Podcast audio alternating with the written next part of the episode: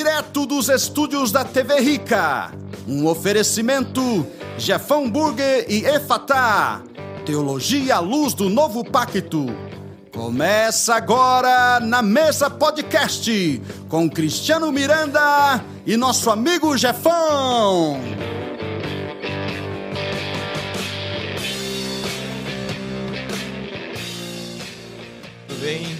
Nós estamos felizes de estar fazendo mais um programa aqui, eu e meu amigo Jefão. Boa noite, estamos felizes demais de estar aqui mais uma vez, né? Sempre, né? Sempre. E a gente, cada dia que passa, a gente vai é, encontrando pessoas que estão se tornando fãs do podcast. É, isso mesmo. A gente recebeu mensagem hoje pelo Instagram de uma galera que fala assim: pô, a gente não conhece pessoalmente, mas parece que a gente já é amigo há um tempo, É, tempão, né? é isso aí. A semana passada também eu tive lá em Ribeirão Preto e foi engraçado com os irmãos lá da igreja Caminho da Vida, que eles encontravam pessoas que eu nem conhecia, falavam assim, e o Jefão? Parece que aí, o pessoal vai, vai Então, interagir. eu vou, então eu vou aproveitar essa galera de Ribeirão aí pra.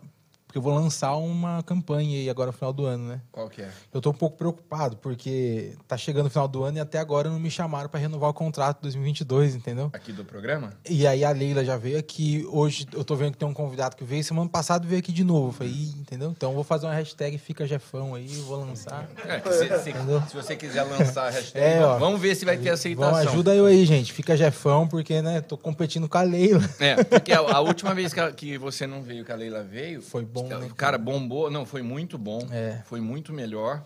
E, e- e tinha...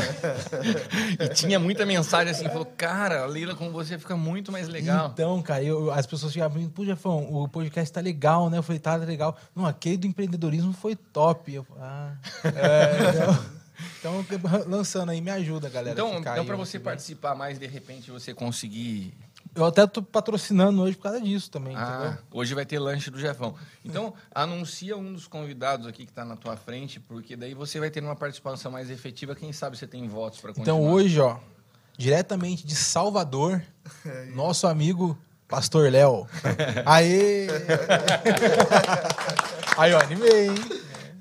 E aí, Léo, tudo bem? Pô, tudo bem, tudo bem, Rafinha. Que alegria estar aqui e acompanhando isso de lá de Salvador. É maravilhoso ver como tudo flui de forma tão genuína, e tão orgânica, tão livre. E, eu E- espero que. E deixa eu te falar, quando você Ué. assiste o programa lá de Salvador, você assiste comendo um acarajézinho, comendo uma muqueca. O que, eu, o que eu gosto de saber é da gastronomia do lugar, entendeu? Então eu quero falar com você sobre gastronomia, com ele também. O que, que será que ele come em... Então, a gente pode fazer um programa sobre gastronomia. Uma das coisas que faz você perder ponto Ah, para os concorrentes que estão para chegar no seu lugar é que você foge do assunto. A semana, a- o último programa foi sobre escatologia. como você fala de acarajé. Cara, o programa Nem de sei se ele escatologia, gosta de o cara acarajé. começou a perguntar pro, pro pastor Henrique. Era sobre escatologia, ele perguntando sobre o churrasco do sul. O cara vira, só fala disso.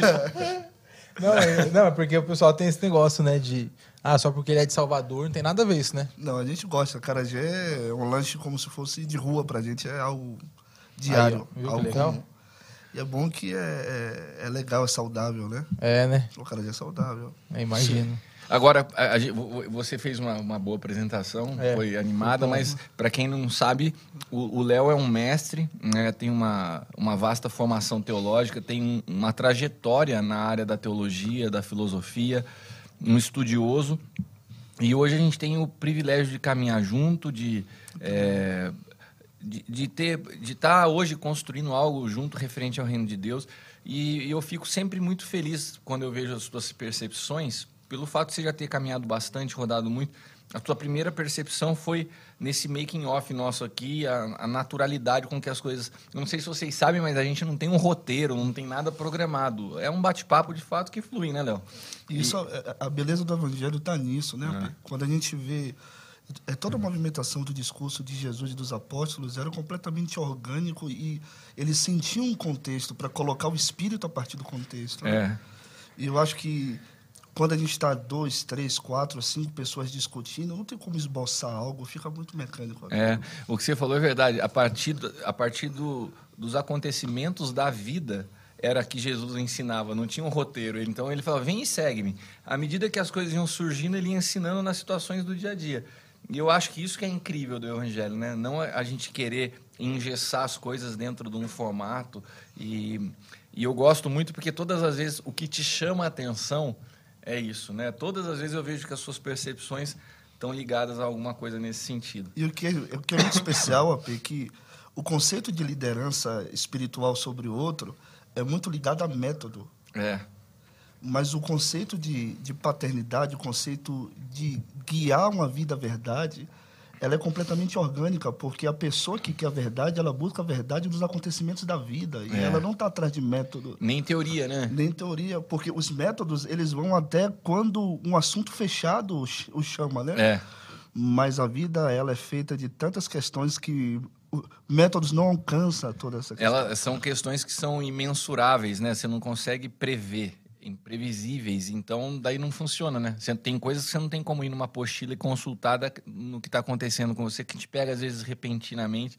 Né? Tava falando para ele, a gente está num, num período de programação para essa conferência já de alguns meses. Né? Muitas coisas, são muitos desafios você coordenar algo, pessoas chegando de diferentes lugares, né? Vou apresentar o nosso próximo convidado, que é mais de perto, né? É, mas, e de repente, hoje à tarde, na, na véspera do negócio, eu me deparo com uma notícia bastante difícil, uma situação, e você tem que desligar isso, colocar de um lado e falar assim, vamos em frente, né? Respira fundo e vamos em frente. Né? E, e muitas vezes a pessoa que, que ouve uma ministração ou que assiste um programa, ela não imagina né, como você precisa sujeitar o teu coração, as tuas emoções em todos os momentos da sua vida para que o Senhor te conduza. E você não, e, eu acredito que o caminho da maturidade é esse, aonde as tuas dores não interferem nas tuas reações. Né? Você consegue deixá-las num determinado lugar porque o propósito é maior do que é, as dores, né? E eu não sei se isso tem a ver com o contexto da minha apresentação, mas o próximo convidado também é alguém com quem eu venho compartilhado algumas dores nos últimos meses, que é o Diego, Diego que veio de um lugar que até até hoje eu chamava de Worcester. Fala como que se chama a tua cidade, Diego? Worcester. Worcester. Depende. Se você for meio inglês, é Worcester. Worcester. Mas como lá nos Estados Unidos é Worcester. Legal. E, e- e qual que é a- o ministério que você faz parte lá? Lá eu faço parte do Ministério Centro de Adoração Vida Nova, Ministério Hispano-Americano, né? A, a- como é que fala? A origem é são porto-riquenhos. Lá os porto-riquenhos eles são americanos, então eles vão cedo para os Estados Unidos, acabam praticando as duas culturas, né? Na escola vem com aquela racionalidade americana, mas vem com a alegria porto-riquenha que é parecida com a nossa brasileira também. E, e dentro do, do ministério começou a se desenvolver um braço para os brasileiros, né? Exatamente. Há mais ou menos cinco anos. Bom, eu estou nos, nos Estados Unidos há sete. Conheci o nosso pastor William. Mandar um abraço para ele, que eles, eles estão assistindo a gente nesse momento. E há cinco anos nós conhecemos, Deus fez essa conexão conosco lá e com eles nós viemos aprendendo as, é, fala, o que, que é novo pacto? O que, que é novo pacto? A gente não sabia nada de novo pacto e a nossa mente veio mudando de, de cinco anos para cá. E estávamos com um grupo lá de 15 brasileiros a meio de 300 hispanos. Então começamos a servir a igreja lá, pastoreando esse, esse grupo e servindo também a comunidade hispana e americana. Amém. Seja bem-vindo né, nessa noite e mandar já um, um, um abraço para todo mundo de lá, para o Márcio. O Márcio está conectado. É, o Márcio está sempre ligado com a gente.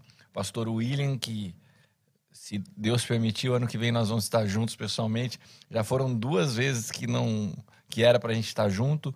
Uma a conferência precisou ser desmarcada, depois veio pandemia, mas se Deus permitir, o ano que vem nós vamos estar juntos de alguma maneira, né? E bom, como vocês sabem, a gente está dando nome ao programa de hoje como uma prévia, né? É, o, o Jefão falou que o nome esquenta não se usa mais, que é um aquecimento, que ele acha a palavra melhor. Mas eu não vou levar muito Mas em eu- consideração e, e a gente está fazendo um esquenta para a conferência que começa amanhã. E é uma conferência onde a gente vai reunir né, pastores, ministros e líderes é, que caminhamos juntos já há um determinado tempo. E nós vamos falar um pouquinho sobre essa relação de pais e filhos. Né? Como tudo que vem para o Brasil, né, às vezes é, dos Estados Unidos, às vezes de fora, existem alguns fundamentos que são muito distorcidos, porque aqui acontece de tudo. Cada um abraça do seu jeito, ajusta. Então a gente vê hoje também é, uma forma muito pejorativa de se falar de paternidade, porque de fato algumas pessoas fizeram mau uso de algo que é extremamente claro nas escrituras, que é bíblico, né, mas que não está centrado na figura de uma pessoa. Na verdade, a paternidade é só uma ponte para que a pessoa compreenda uma, a paternidade que vem do pai e, e compreenda a sua identidade de filho.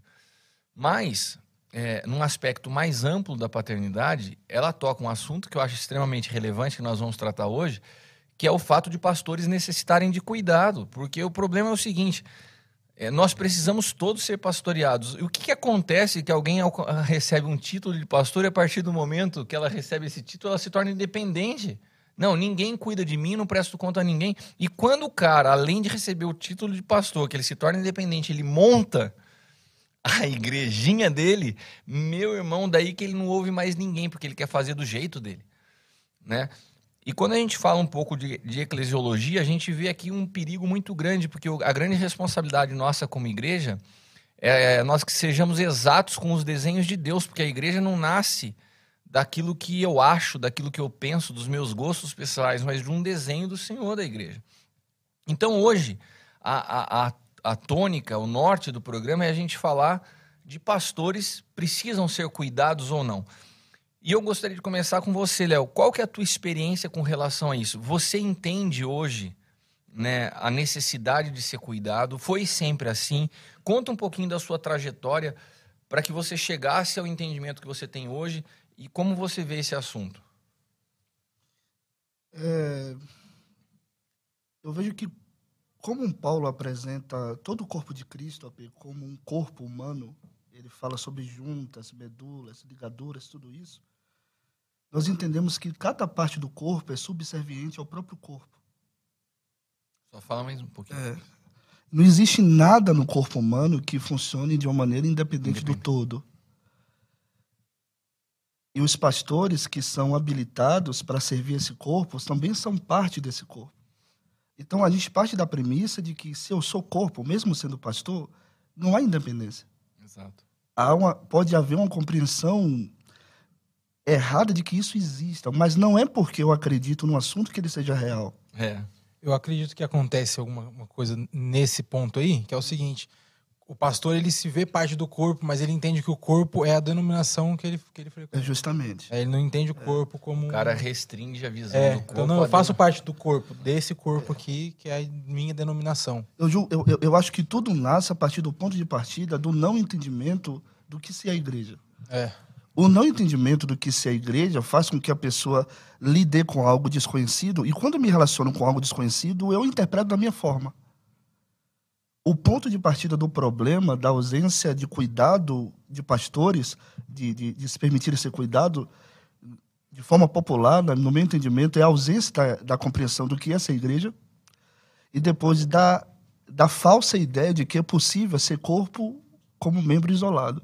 É. Isso é câncer, né? Gangrena, isso é doença. É, é, mas na verdade isso nasceu lá em Gênesis, né? Porque quando é, Adão busca na árvore do conhecimento sua independência, né? sua independência, ele achava que ele poderia ter vida apartado de Deus, né? fora do todo, né? fora do todo. Né? E é o mesmo princípio que hoje a pessoa acha que ela pode é, ser, ser uma parte isolada do corpo, do jeito dela, com a visão dela, né? Mas, mas, mas, dentro disso, isso, conta um pouco. Fala. Isso que Jefferson falou é muito importante. A, é, a ideia popular de ser corpo, ser igreja, ser denominação. O que ele falou foi importante? Muito importante. Ó, você viu? Sempre é. tem a primeira vez. É. ele Obrigado, preparado hoje porque ele está preocupado com o final do contrato é. dele. É. A, a gente vai renovar, a gente vai renovar hoje. Você mandou uma. Você viu, né? O Léo. A, a, a, galera, Salva, a, a, galera de Salvador pode botar nos comentários. Fica, Jefão. Pode, aí, ó, é. Você que tem interesse que o Jefão continue no programa ano que vem, pode colocar a hashtag aí nos comentários. Fica, Jefão. Vou ganhar um porra depois. Opa. Já comigo.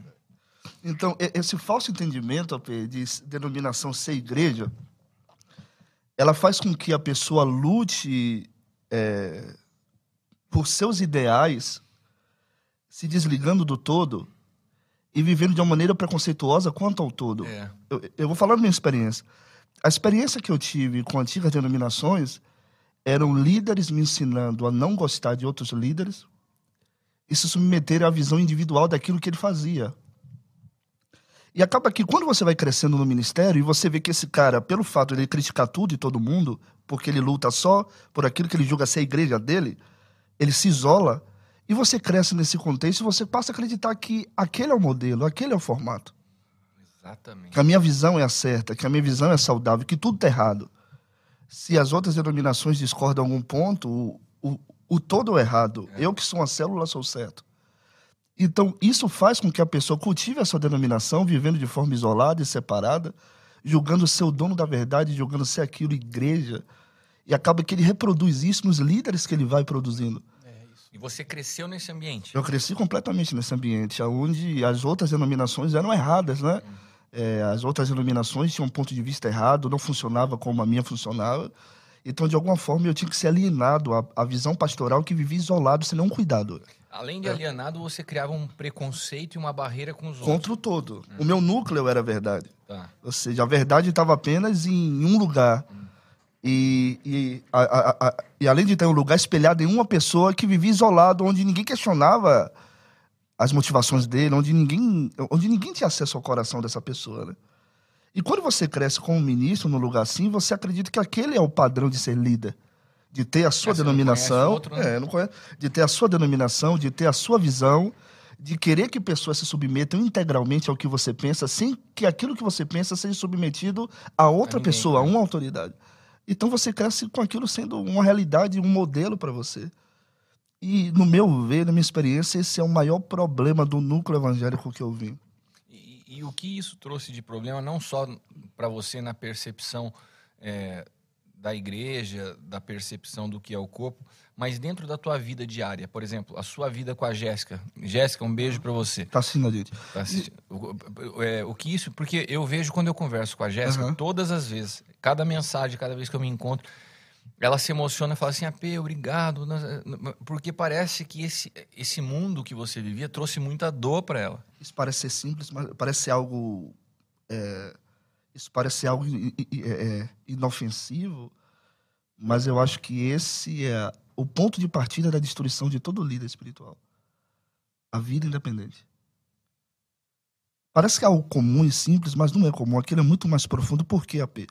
A independência, ela não fala apenas de divergência, mas ela fala de supremacismo. Em Você se to- torna orgulhoso em tudo. em tudo, em todo supremacismo, a soberba, em toda soberba, a resistência divina, em toda resistência divina, a separação do espírito. E acaba que você é um poço de carne falando de coisas do espírito sem o espírito. Caramba, que forte. Fala isso. bonito ele, né? Usa umas palavras a- a- diferentes, cara. Acho- Tô achando da hora mesmo. Eu tô, Não, tô lembrando do nosso amigo Jackson. É? É, a mesma linha. Nada, ali. nada. Não, mas o. Eu aprendi o- com ele. o- O Léo falou algo agora, apesar das palavras difíceis. Eu nem sei repetir, mas. Bastante. mas, mas foi bastante fácil de se entender. Né? Se a gente fosse traduzir do que eu me lembro das palavras que você falou, a gente é um montuado de carne falando sobre assuntos espirituais. né? É, o que se transforma quando você se aparta do espírito, né? Porque, AP, é, é, eu cresci na academia teológica, onde se dizia que era uma das melhores do país, eu não vou citar nome. E todos que faziam parte do meu grupo, eles tinham interesse do conhecimento das escrituras para o engrandecimento dos seus talentos, do seu dom. Foi aquilo que o senhor falou segunda-feira, as coisas de menino, a, a habilidade à frente do amor, da capacidade de amar. Então a gente É, cresceu. na segunda-feira ele está falando que a gente teve. Só para contextualizar A os nossa que reunião, estão na mesa aqui reunião com a gente, teve a reunião que a gente faz do Aljava Online, né? todo eu- o Brasil, né?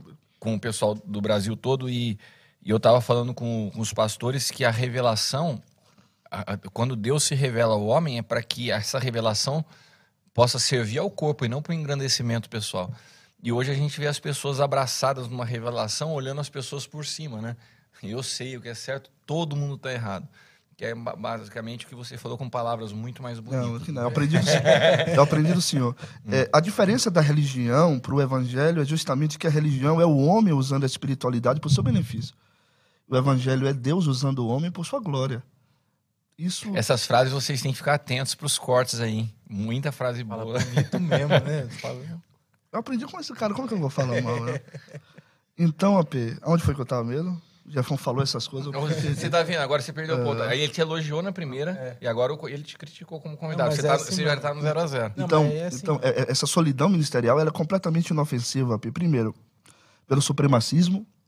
Segundo, pela separação do corpo. Terceiro, se, se a vida de Cristo está impregnada em seu corpo, eu estou separado do seu corpo, eu não tenho acesso a essa vida. É. Eu tenho acesso à, à letra, às escrituras, que é uma porção de Deus. É isso, eu creio muito. Não existe vida fora do corpo. E as escrituras, é, é- é- ela é uma porção de Deus, mas se ela não é vista a partir do Espírito Santo, ela é uma literatura como qualquer outra, Hum. que faz as pessoas fazerem guerra e matar e cruzadas e, Hum. e tudo isso. E, e você tava, eu tinha feito a pergunta, só pra gente voltar no ponto, aonde isso interferiu na sua casa? Então, pelo fato desse supremacismo ter crescido muito em mim, eu, eu, eu me achava que era o a última bolacha do pacote. E todo ser humano, no meu ver, era visto como um- alguém que deveria se alienar ao que eu pensava. E aqui- Inclusive a sua esposa. primeiramente, a minha esposa. É. Mais do que inclusive. Se ela discordasse de mim, era um problema, era uma briga, a gente não se falava.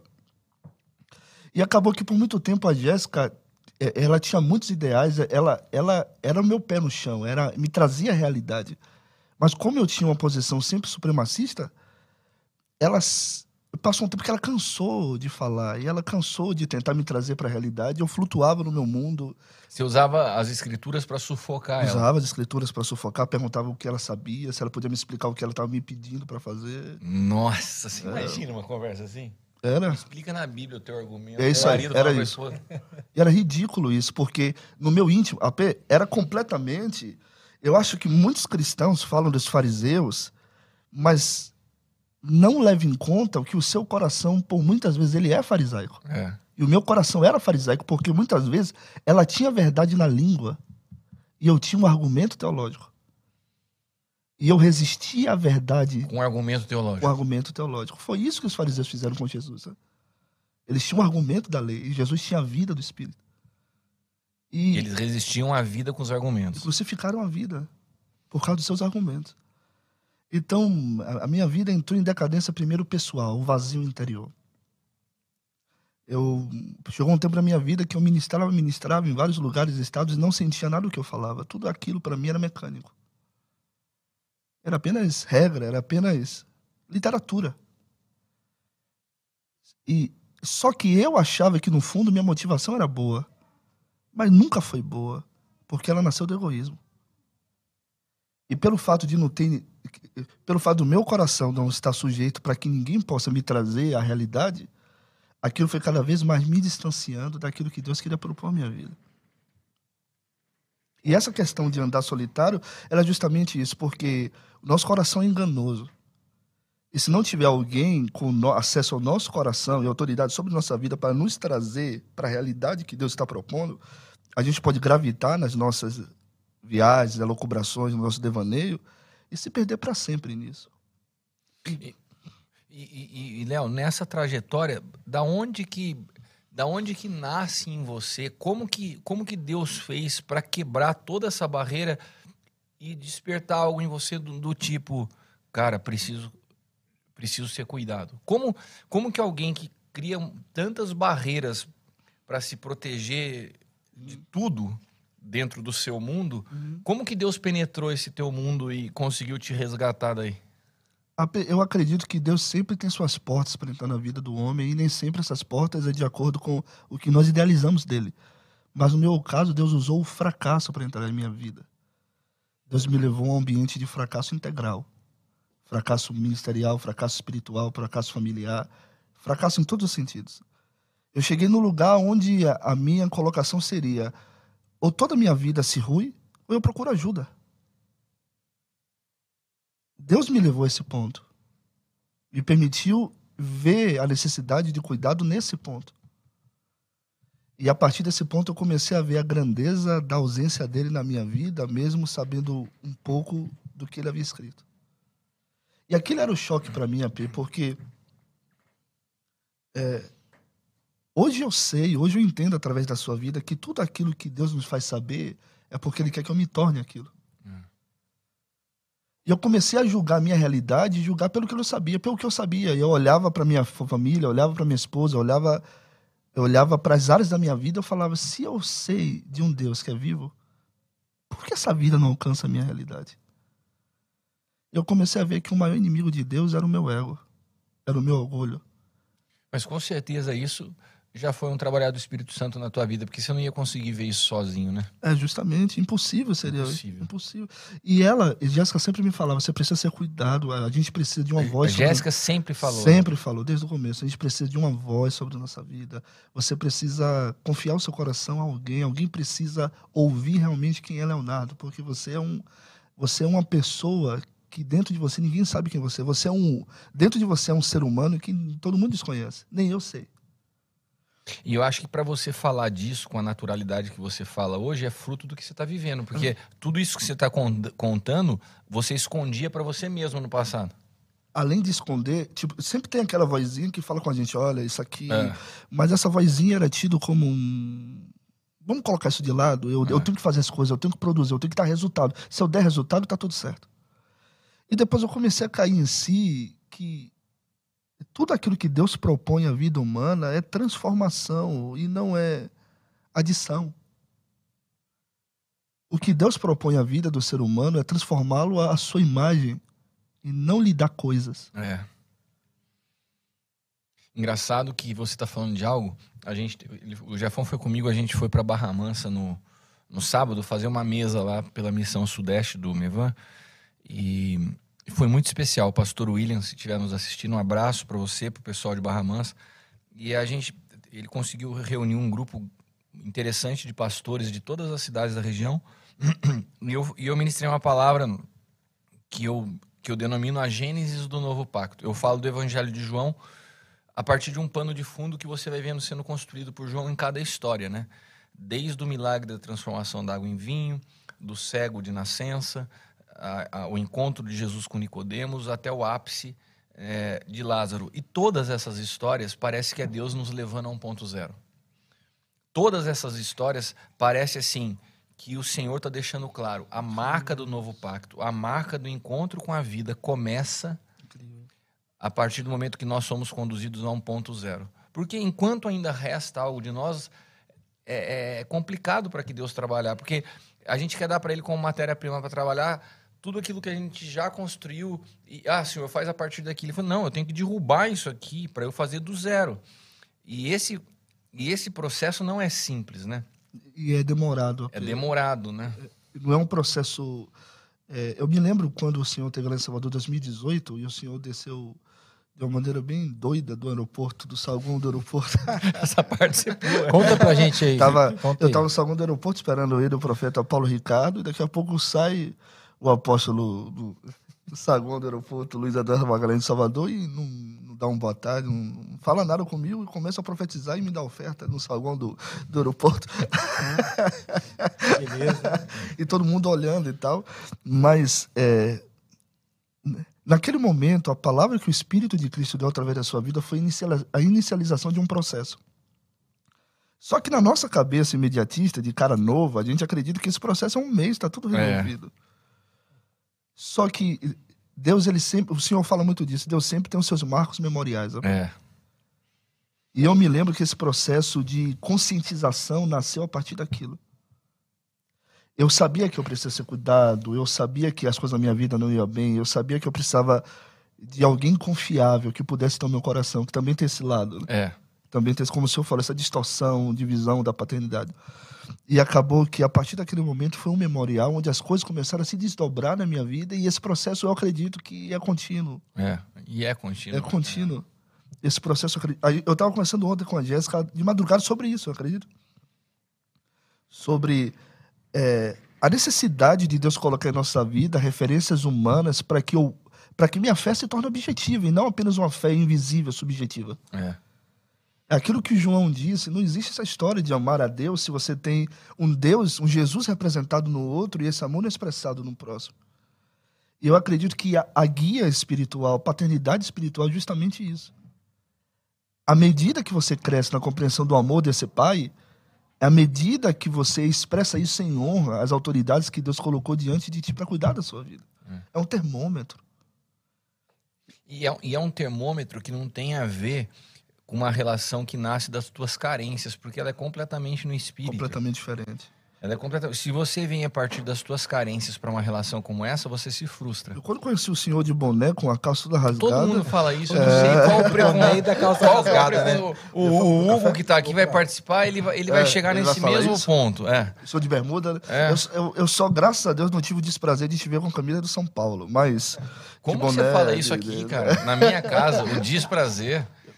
Você sempre foi tão educado, agora você foi completamente deselegante. Você tá falando disso, mas tá com uma camisa do São Paulo. Eu não, São Camisa Paulo. rosa. Não, é.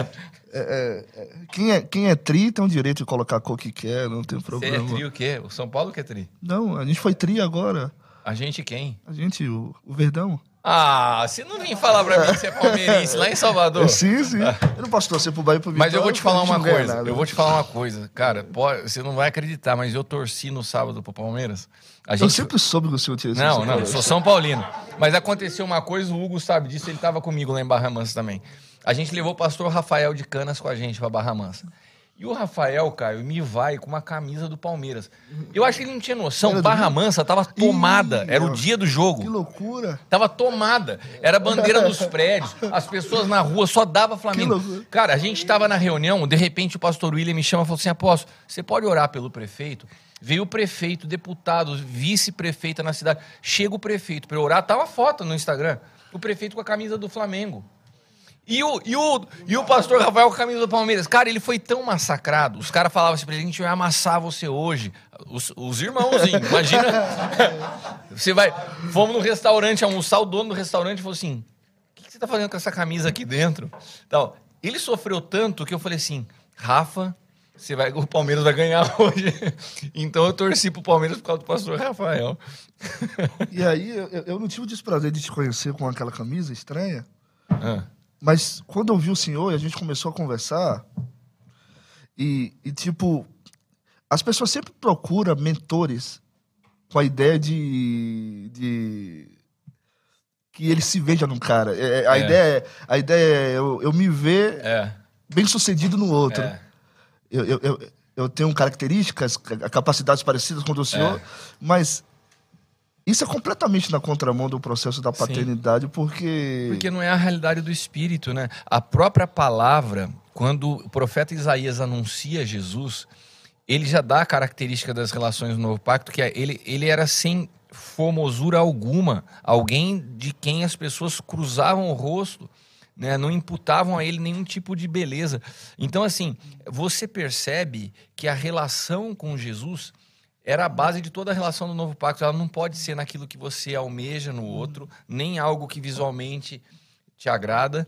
Então eu acho que eu vou voltar a usar a calça rasgada, esse estilo, para que as pessoas que cheguem, cheguem no espírito, entendeu? Não fiquem com esse preconceito. Não tem problema. Agora, é, essa Todo que... mundo que sobe no púlpito fala isso, vocês já perceberam? Ah, cheguei aqui, tinha ele pregando. ele- E eu com.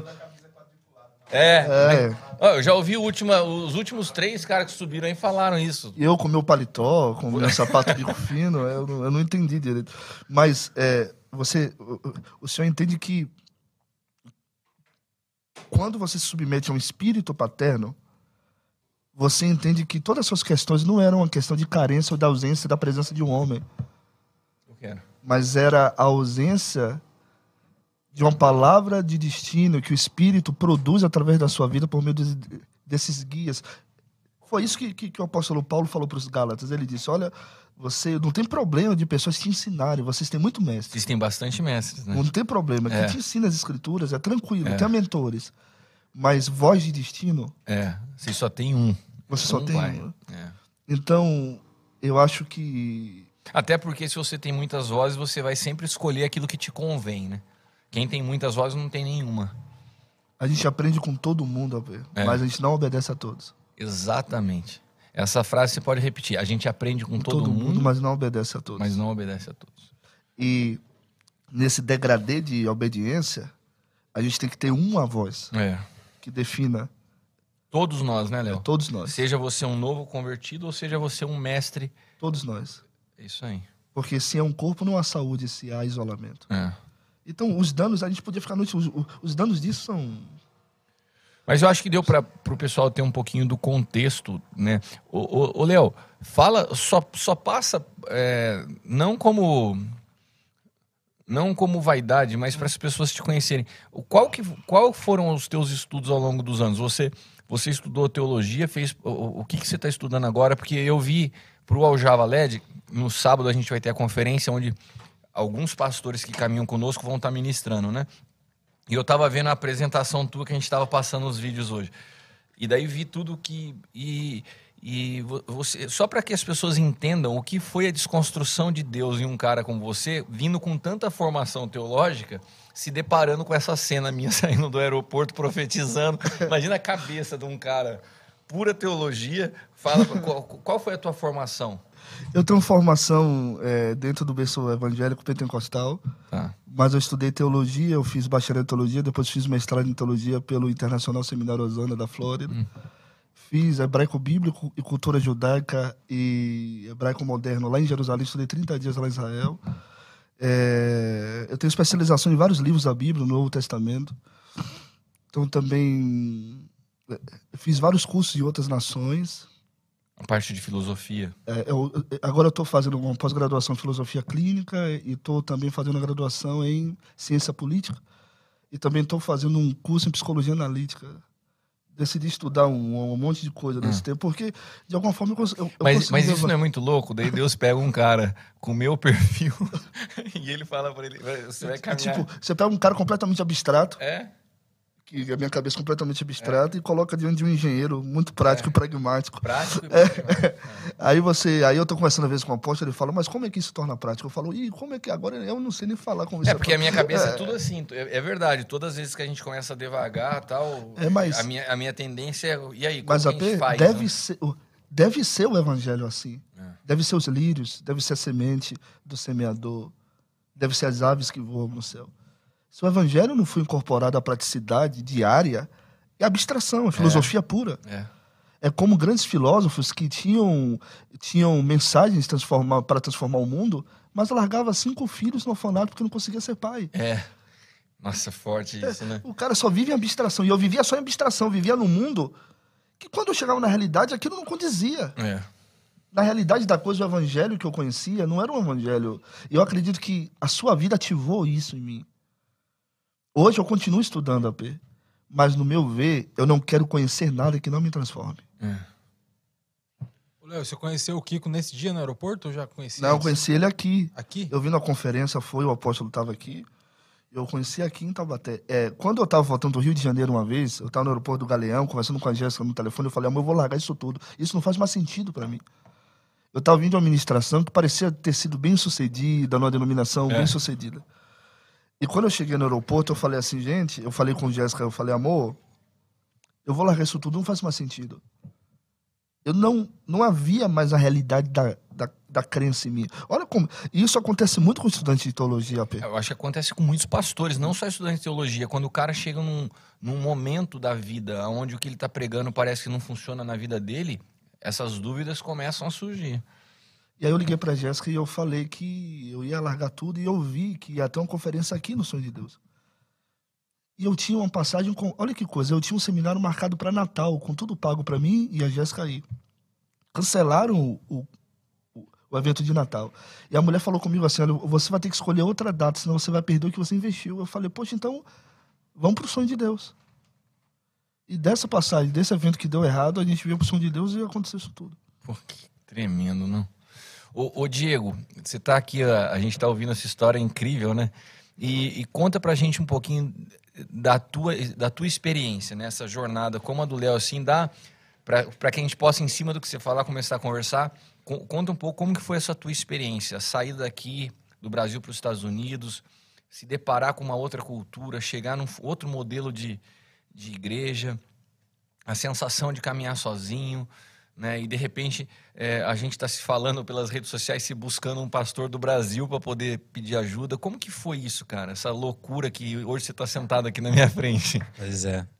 Que nem você comentou antes do, da gente começar, fazia acho que tem uns 4, 5 anos que a gente conversa. Você ministrou muito para nós, muitos eventos lá online e é a primeira vez que eu tô aqui, a gente tá, né, em, em pessoa conversando, mas é, eu tô ouvindo ele, ele falar assim, e eu vejo muita coisa que eu vivi lá, que nossa realidade, a nossa realidade que, em geral, em geral eu digo assim, uma grande porcentagem, não há um cuidado, não há um cuidado de pessoas, e é cada um por si só, porque o, a cultura do país pede isso.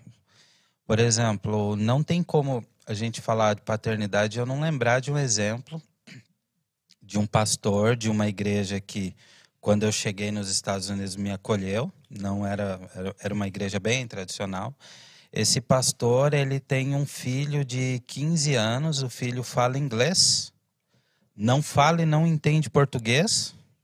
O pai tem, sei lá, uns 50 anos hoje não fala e não entende nada de inglês e só fala português. Aí eu fico pensando, que paternidade é essa que o pai e o filho não se conversam?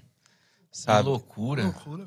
E é a realidade. Por quê? Porque as pessoas lá, hoje nós falarmos de expressar a vida de Cristo através das outras pessoas, eles nem sabem o que é isso. É, Tipo, eles adoram a Deus, um ser espiritual. A convicção é só o sentimento. E se você vai num culto, você não sente, Deus não estava. Então é um negócio muito doido ainda, porque.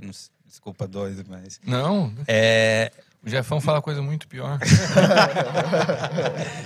É, é uma realidade assim muito atrasada que, que nós vivemos lá.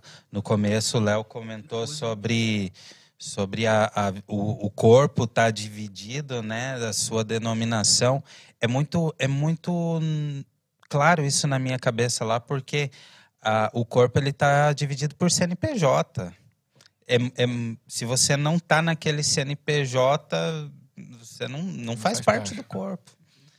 Então eu vejo eu vejo tudo isso que né, a gente vive aqui. Eu falo a gente por, através do online, né? mas eu vejo aqui a realidade que a nossa cultura permite viver mais em comunhão, mais um cuidado mais próximo. Eu fico comparando lá e eu vejo, gente, é, é, o Brasil é um país privilegiado, não somente por não por coisas que tem ou não tem, mas pelo entendimento que tem e até, até é engraçado, eu queria comentar isso. O nosso pastor, pastor William, ele é americano, hispano-americano. Ele fala, ele fala que quando ele, quando nós chegamos, ele queria saber se existia algum pastor, alguém que falava Novo Pacto, mas que seja brasileiro. E ele colocou lá Novo Pacto Brasil e achou cristiano. Que legal. E, e, e foi isso. Através dessa conexão, nós conseguimos, assim, vir, vir entender um pouco mais o que é realmente viver uma vida, uma vida na prática, e não só adorar um Deus que, que a gente só conhece de ouvir falar, mas sim de, de viver, né? Interessante que você concluiu com aquilo que a gente estava terminando na conversa do Léo, né? Que muitas vezes você vai se distanciando de uma espiritualidade tão subjetiva que você não tem prática. O Léo terminou falando isso e ele concluiu a, a colocação dele no mesmo ponto, né? Então- Como falta essa praticidade para a vida, né? Você pegar a palavra, às vezes você pega uma ministração, eu, por exemplo, não aguento ouvir uma ministração que o cara vai, vai, vai e fala assim, beleza, porque, como eu te falei, minha mente funciona assim. Como que eu trago isso para minha vida? Não tem, um- não tem uma praticidade na palavra, é só devaneio. Aqui Né? o Felipe falou, entende tu que lês? É? É, o é, Felipe tem que mostrar na prática pro cara como É. funciona. O cara tem água, vamos batizar agora o eunuco, né? É. Então, é isso que ele falou. Ah, ah, eu tava pensando aqui, Eu né? esqueci Aqui- o texto que fala assim: buscando sempre conhecimento, mas nunca encontrando a verdade. Buscam sempre o conhecimento. Acha pra mim esse texto aí. Hã? e nunca chegam ao à à verdade. Ah, isso tá em Tessalonicenses, brincadeira. Cara, se, ô, ô. Lu, Imagina se ô, Lu, acerto essa. se ele acertasse essa agora, eu renovava o contrato dele na hora. Nossa, vou ter Se, a hora eu, eu bati, abre eu falei assim, caramba, Abre no Google, no Google. caramba. Eu, falei, eu ia falar pra ele agora, nem foi carne nem sangue que te revelou. Nossa, você assustou quando eu mando Assustei, comecei a velho. Você mandou bem nessa Agora- agora. Você me, deu, você me pegou. A se nós, como igreja, estamos discutindo. Olha o que ele está falando, a ausência do cuidado humano das É? congregações, né? É? Se nós, como igreja, estamos discutindo a ausência do O cuidado que a gente tá humano, fazendo como igreja? o que a gente está fazendo? E além disso, o que. Se a igreja que nasce a partir do cuidado humano não faz isso, da- aonde se encontra isso? É? Não, aonde se encontra isso e o que está sendo produzido hoje naquilo que nós chamamos igreja? Porque a igreja é cuidado humano, né?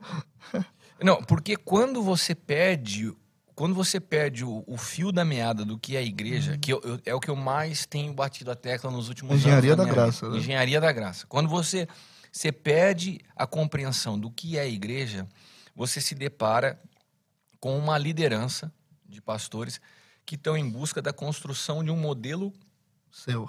seu, que funcione e que tenha sucesso. E qual é, dentro do da percepção da igreja, algo que funciona e dá sucesso? É quantidade de gente. Agora, quantidade de gente não permite cuidado. Justamente. Não permite. Então, você pega, por exemplo, você tem vários modelos ou ferramentas que as pessoas buscam para cuidado. Todas essas ferramentas, elas são falhas. Porque o cuidado é pelo espírito. As pessoas, elas não são, não são um gado. Não é por método, né? Não, é. Tem a individualidade, dá trabalho você cuidar de gente. Eu, quando, quando o apóstolo L me enviou para cuidar, porque, na verdade, o tempo todo o trabalho da igreja é cuidar de gente. A única coisa que eu faço é cuidar de quem me. Eu fui comissionado a cuidar, só isso. Não tem diferença nenhuma dos pastores que cuidam aqui das crianças, que cuidam dos adolescentes. Eu acho que eu cuido até de mais criança que os pastores aqui. Só que crianças com títulos pastorais, né? Nossa, Essa aí tem, que ter, tem que ter um corte. Né? meu Deus do céu, hein? Pegaram Mas- essa, né, pessoal da Aljava?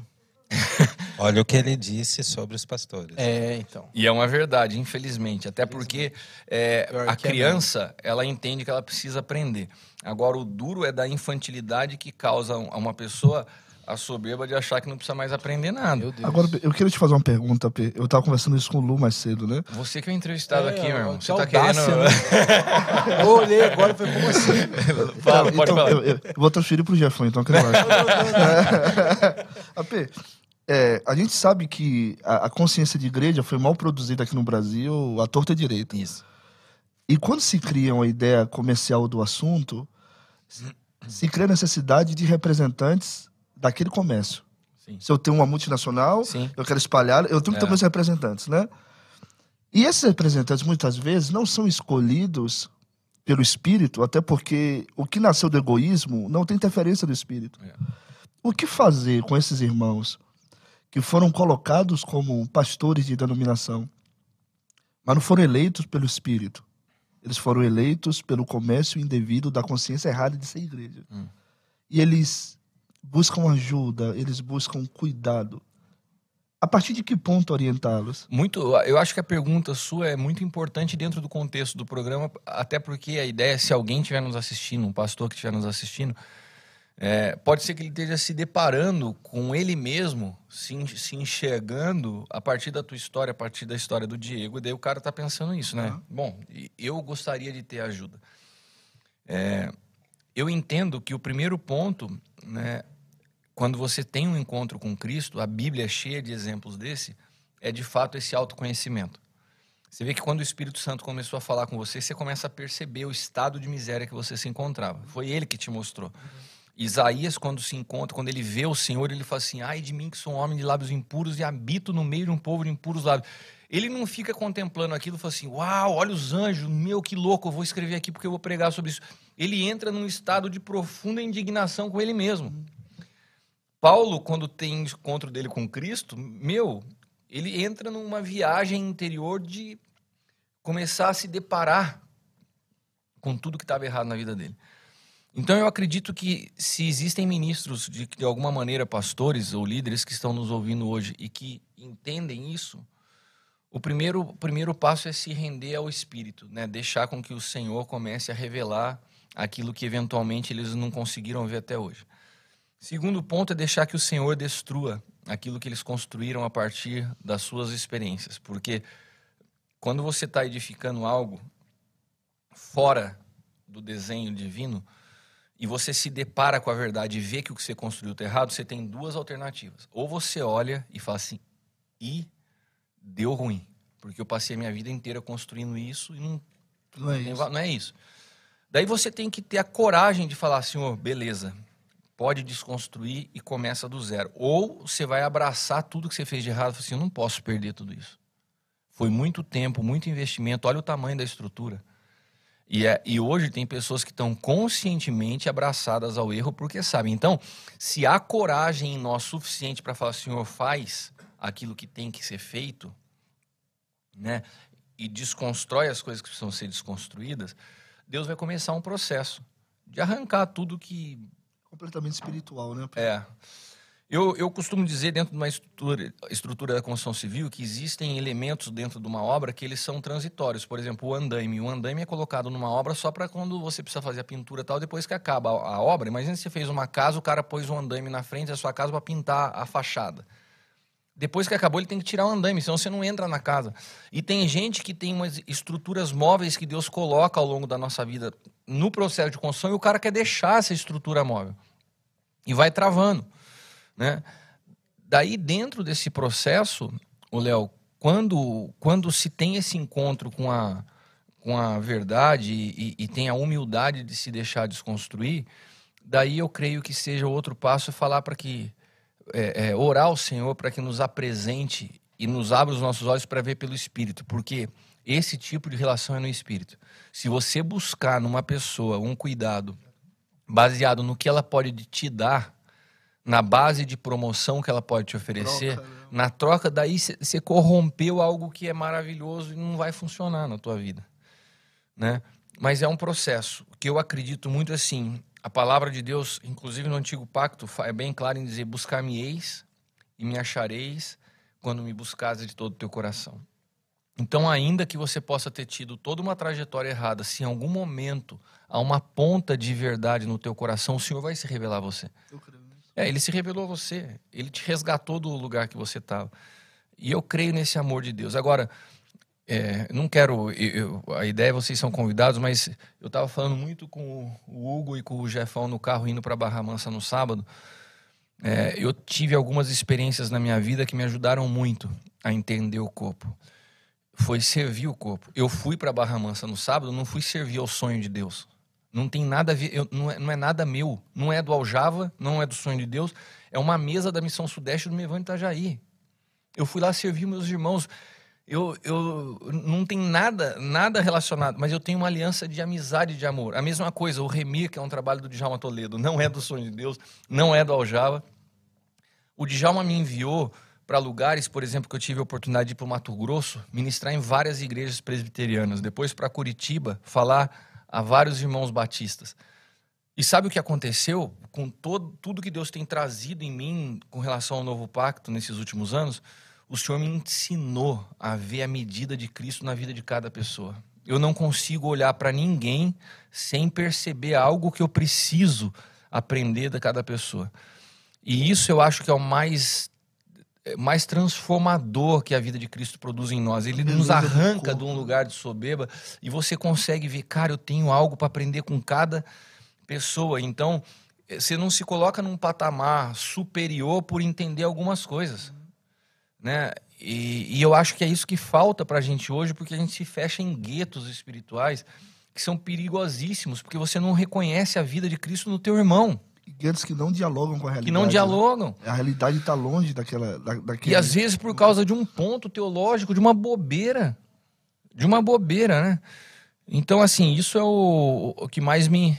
Ó, minha esposa, tudo bem?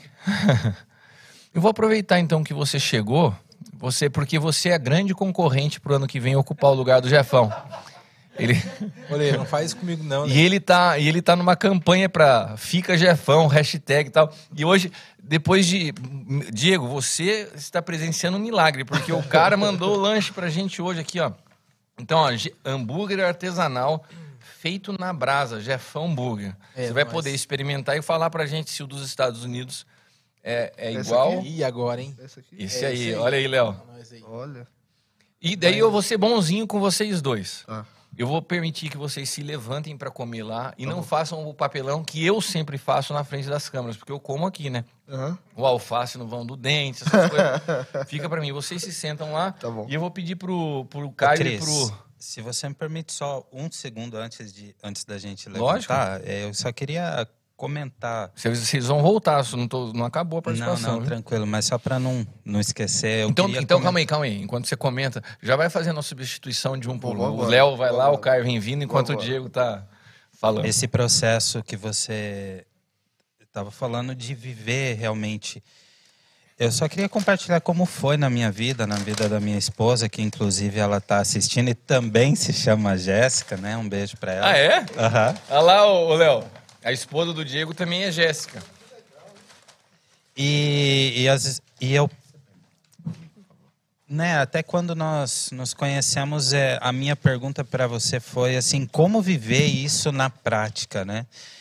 Porque nós tínhamos muita informação lá de Novo Pacto, de, de realmente viver essa vida. E eu acabo entendendo duas coisas. Primeiro, há muitas pessoas que vivem essa vida desconectada. Não, não posso dizer assim desconectada, mas para a gente entender bem, desconectado do corpo no sentido de viver só o seu CNPJ ali e que elas não sabem realmente o que é o que é viver essa vida. Então, para nós aconteceu dessa forma, nós não sabíamos o que era viver essa vida, até que nós começamos a entender através da palavra pastor William, apóstolo Basílio, Cristiano, começaram a nos é, impartir essa, essa vida, né? Não falo nem conhecimento, mas a vida. A vida. Agora, acredito que o segundo passo não é nem nós que conseguimos conseguimos viver isso. Por exemplo, quando você ministrou aquela mensagem do caminho de, de Jesus, né? A cruz, a morte, a vergonha, a ressurreição ali. Chegou um momento que, passando tanta dificuldade lá nos Estados Unidos, nós pensamos assim: tá, nós queremos trilhar esse caminho também, É.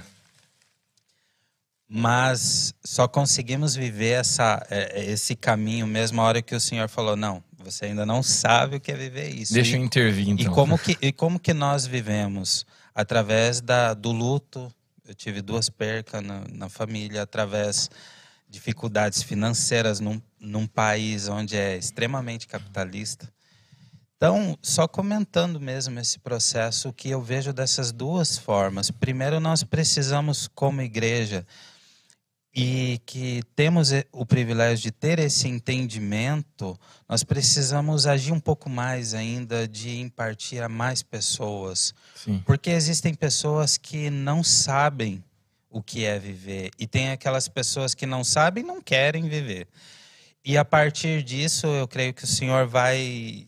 A partir do momento que a pessoa entende, ela vai deixar que o Senhor quebre ela para que realmente aconteça que nem você falou. Eu não consigo ver o meu irmão e não me preocupar em cuidar dele.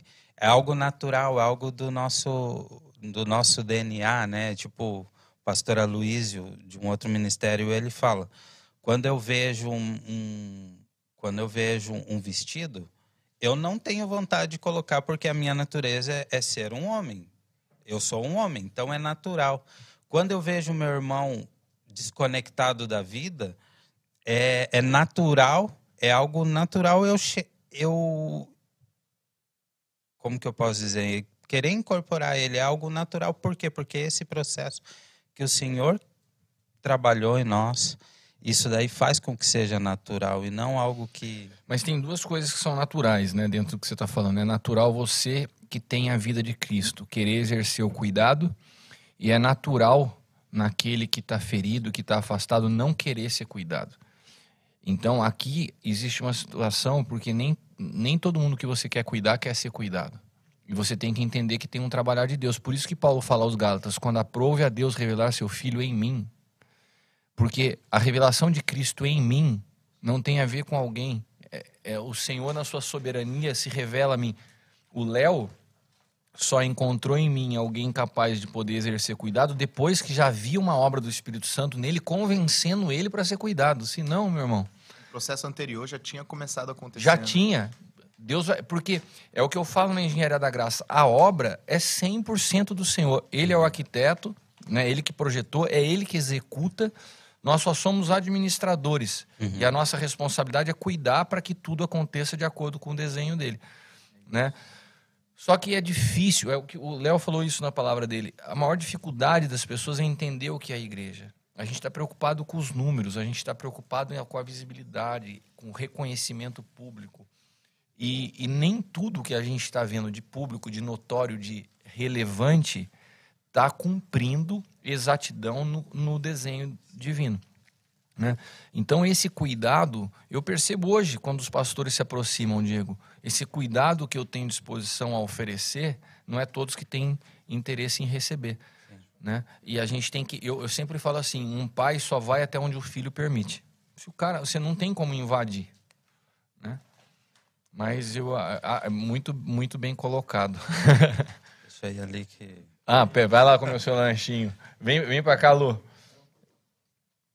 Pode vir com o seu lanche, não tem problema. Pode ficar sem a máscara também, senão você não vai conseguir comer com a máscara. É, complica um pouquinho, né? Se deixar do lado do Léo e do lado do Pastor Hugo, é, um perigo Você não duplo. vai ter lanche no final. Mas agora apresentar para vocês aqui, eu tô do, na minha frente aqui com o Caio. O Caio é aqui da cidade de Taubaté. Mas eu vou deixar que ele conte um pouco da história dele. É pastor da Terrila, uma igreja, um ministério aqui na cidade. E o Lu também um pastor é, lá na cidade de São Paulo. E os dois também têm histórias para compartilhar conosco que eu creio que, que vão nos ajudar muito a compreender um pouco o assunto de, de cuidado pastoral. Eu vou começar por você, porque para quem não sabe, é, dentro do contexto que a gente vive hoje com a Aljava, tantos pastores caminhando junto, a gente cuidando, mas o Caio foi a primeira a primeira pessoa que Deus colocou na minha vida para cuidar, que eu chamei de filho, ministerialmente falando, foi o Caio. Né? E Deus sabe como, como a primícia Se é. conseguiu né? comigo, consegue com qualquer um. É o poder da primícia. Mas daí teve o, o, o Caio é, acabou é, é, se distanciando por um tempo e teve um momento de retomada na vida dele onde, onde ele, ele, ele buscou de novo essa, essa se reconectou, né? Mas eu queria que você contasse um pouco dessa tua experiência, se apresentasse, mandasse um, um beijo para a Ju e para o Pedro. É, ela deve estar tá ali assistindo. Se apresenta para todo mundo Vamos e conta lá. um pouquinho dessa história. E eu vou te ouvindo e comendo o lanche Vai ouvindo e comendo. Na verdade, eu não sei nem como que eu te chamo, né? É, é, é Kiko, Kiko, Cristiano, AP, porque para todo mundo é AP. Para mim é Kiko, Pode né? Ser. Sempre Cara, a nossa história, ela começa há muito tempo atrás, né? Eu era um menino rebelde, doidão. Quantos anos você tinha? Cara, eu tinha, eu tinha acabado de completar 18. Nossa! É. O Felipe tinha quantos anos naquela época? Quatro anos, ele tinha 14. Nossa! Cat... Quem é Felipe? É o irmão, irmão dele. O que, gente que na tinha... ocasião nós fazíamos parte do, do que hoje é o sonho de Deus, antigamente era Evangelho Pleno, né? Mas era uma congregação que eu Isso, era pastor. aí você foi chamado a abrir uma congregação Olha essa e história. a grata escolha precisava levar um ministro de adoração e eu fui. Eu não sei se para sorte ou pro azar dele, ele me escolheu. Eu já tava já tava E o baterista dessa congregação que era o pastor era o, era o meu irmão, com cara, anos. com 14 anos. E aí a gente abriu essa congregação e foi um tempo muito especial, né? Muito precioso. Ali foi que houve, de fato, a, essa conexão de, de, de paternidade. É, e para mim foi inegável. Eu me lembro assim que você fala dessas viagens para Barra Mansa, quantas viagens a gente fazia juntos, né? Argentina, até, até é, uns rolês assim bem inusitado. Mas até um, um, algo bem interessante que para mim assim, uma das principais marcas desse período para mim, eu me lembro que a gente estava voltando do Rio de Janeiro, a gente foi pregar na favela, lembra? que até eu fui com a camiseta vermelha, a pastora, pelo amor de Deus, tira a camiseta vermelha, que era do Comando Vermelho. Os caras estavam com medo de confundir a gente, a gente Ele tomar tiro. pior do que o Do que o cara. Não, a hora que você tava contando a história do cara do Palmeiras, eu falei assim: meu, soube Foi. bem o que, que é isso. É. Você Eu- lembra da gente dormindo na sala e os tiros Os comendo- tiros Ah, pegando. tava cara, comigo. eu tava, eu tava nesse rolê. Nossa, Cara, foi, foi punk. Mas teve uma coisa boa. Voltando dessa viagem, esse cara aí chega pra mim e fala assim: da- é, é- quando o Léo falou sobre uma palavra de destino, é, para mim assim. Muitas palavras aconteceram na minha vida dessa nossa caminhada juntos, mas uma pra mim foi definitiva e ela cumpre-se é, nesse próximo ano vai fazer 12 anos dessa palavra. E um dia voltando, ele falou pra mim assim: "Olha, vou te falar um negócio, a Juliana é a mulher da sua vida". Eu falei: "Não, imagina. Juliana é minha amiga, a gente ministra junto na igreja, ela é líder de adoração, eu sou o cara que toca violão, nada a ver". Cara, preste atenção. Juliana é a mulher da tua vida e você vai casar com ela. Meu, não... aí assim, sabe essa palavra de destino? Eu cheguei, você lembra? Passou um fim de semana, eu falei assim, vou, vou falar com a Juliana. Porque pra mim é claro, e eu sempre, eu sempre tive esse é esse peso de um lado positivo, né? Essa palavra de destino, sempre que, que, que o Kiko passa pra mim é uma coisa assim, muito certeira, muito precisa, Ô, e é Caio, só questão e de uma tempo, coisa né? interessante é que hoje se ouve falar muito de paternidade, né? No nosso meio cristão, no Brasil, se, se fala bastante. Mas naquela época não se falava. Não, e a não, gente já não. se a gente já se tratava como É, nessa, nessa, posi nessa postura, nessa né? posição, né? É, e essa grande diferença, né, de, de submissão e subserviência, Hum. né? É, a minha submissão à sua palavra, principalmente naquele período, era algo completamente é, é, construído de um relacionamento Isso. paternal. Não eu ouvia, imposto, é. eu sempre ouvi você como eu ouço meu pai biológico, na- numa proporção é, é, trazendo destino para mim e, e delimitando caminhos. Então, para mim, sempre foi muito claro isso de um, de um movimento que ninguém falava sobre isso, né? Mas a gente, eu sim, eu tive a- o privilégio e a honra de, de experimentar isso na prática. Nas viagens que a gente ia, era assim, dormíamos ali, todo mundo junto. A gente fez Era uma aquela- viagem pra Argentina que você foi comigo. A gente ficou no mesmo quarto do hotel. Eu, Todo Caio mundo perguntava, É. é seu filho? Eu, é meu filho, porque de fato não, não diferenciava, né? E aí aconteceu situações que aí cada um tomou um caminho, né? Por uns anos, acho que foi aproximadamente aí uns oito anos. É. E aí, de repente, a, a minha vida começou a mudar ministerialmente, de líder de adoração. Eu comecei uma célula que se transformou depois numa igreja. E quando veio a proposta de uma ordenação pastoral, no momento de oração, que eu acho que isso foi o que nos reconectou, né, há alguns anos atrás.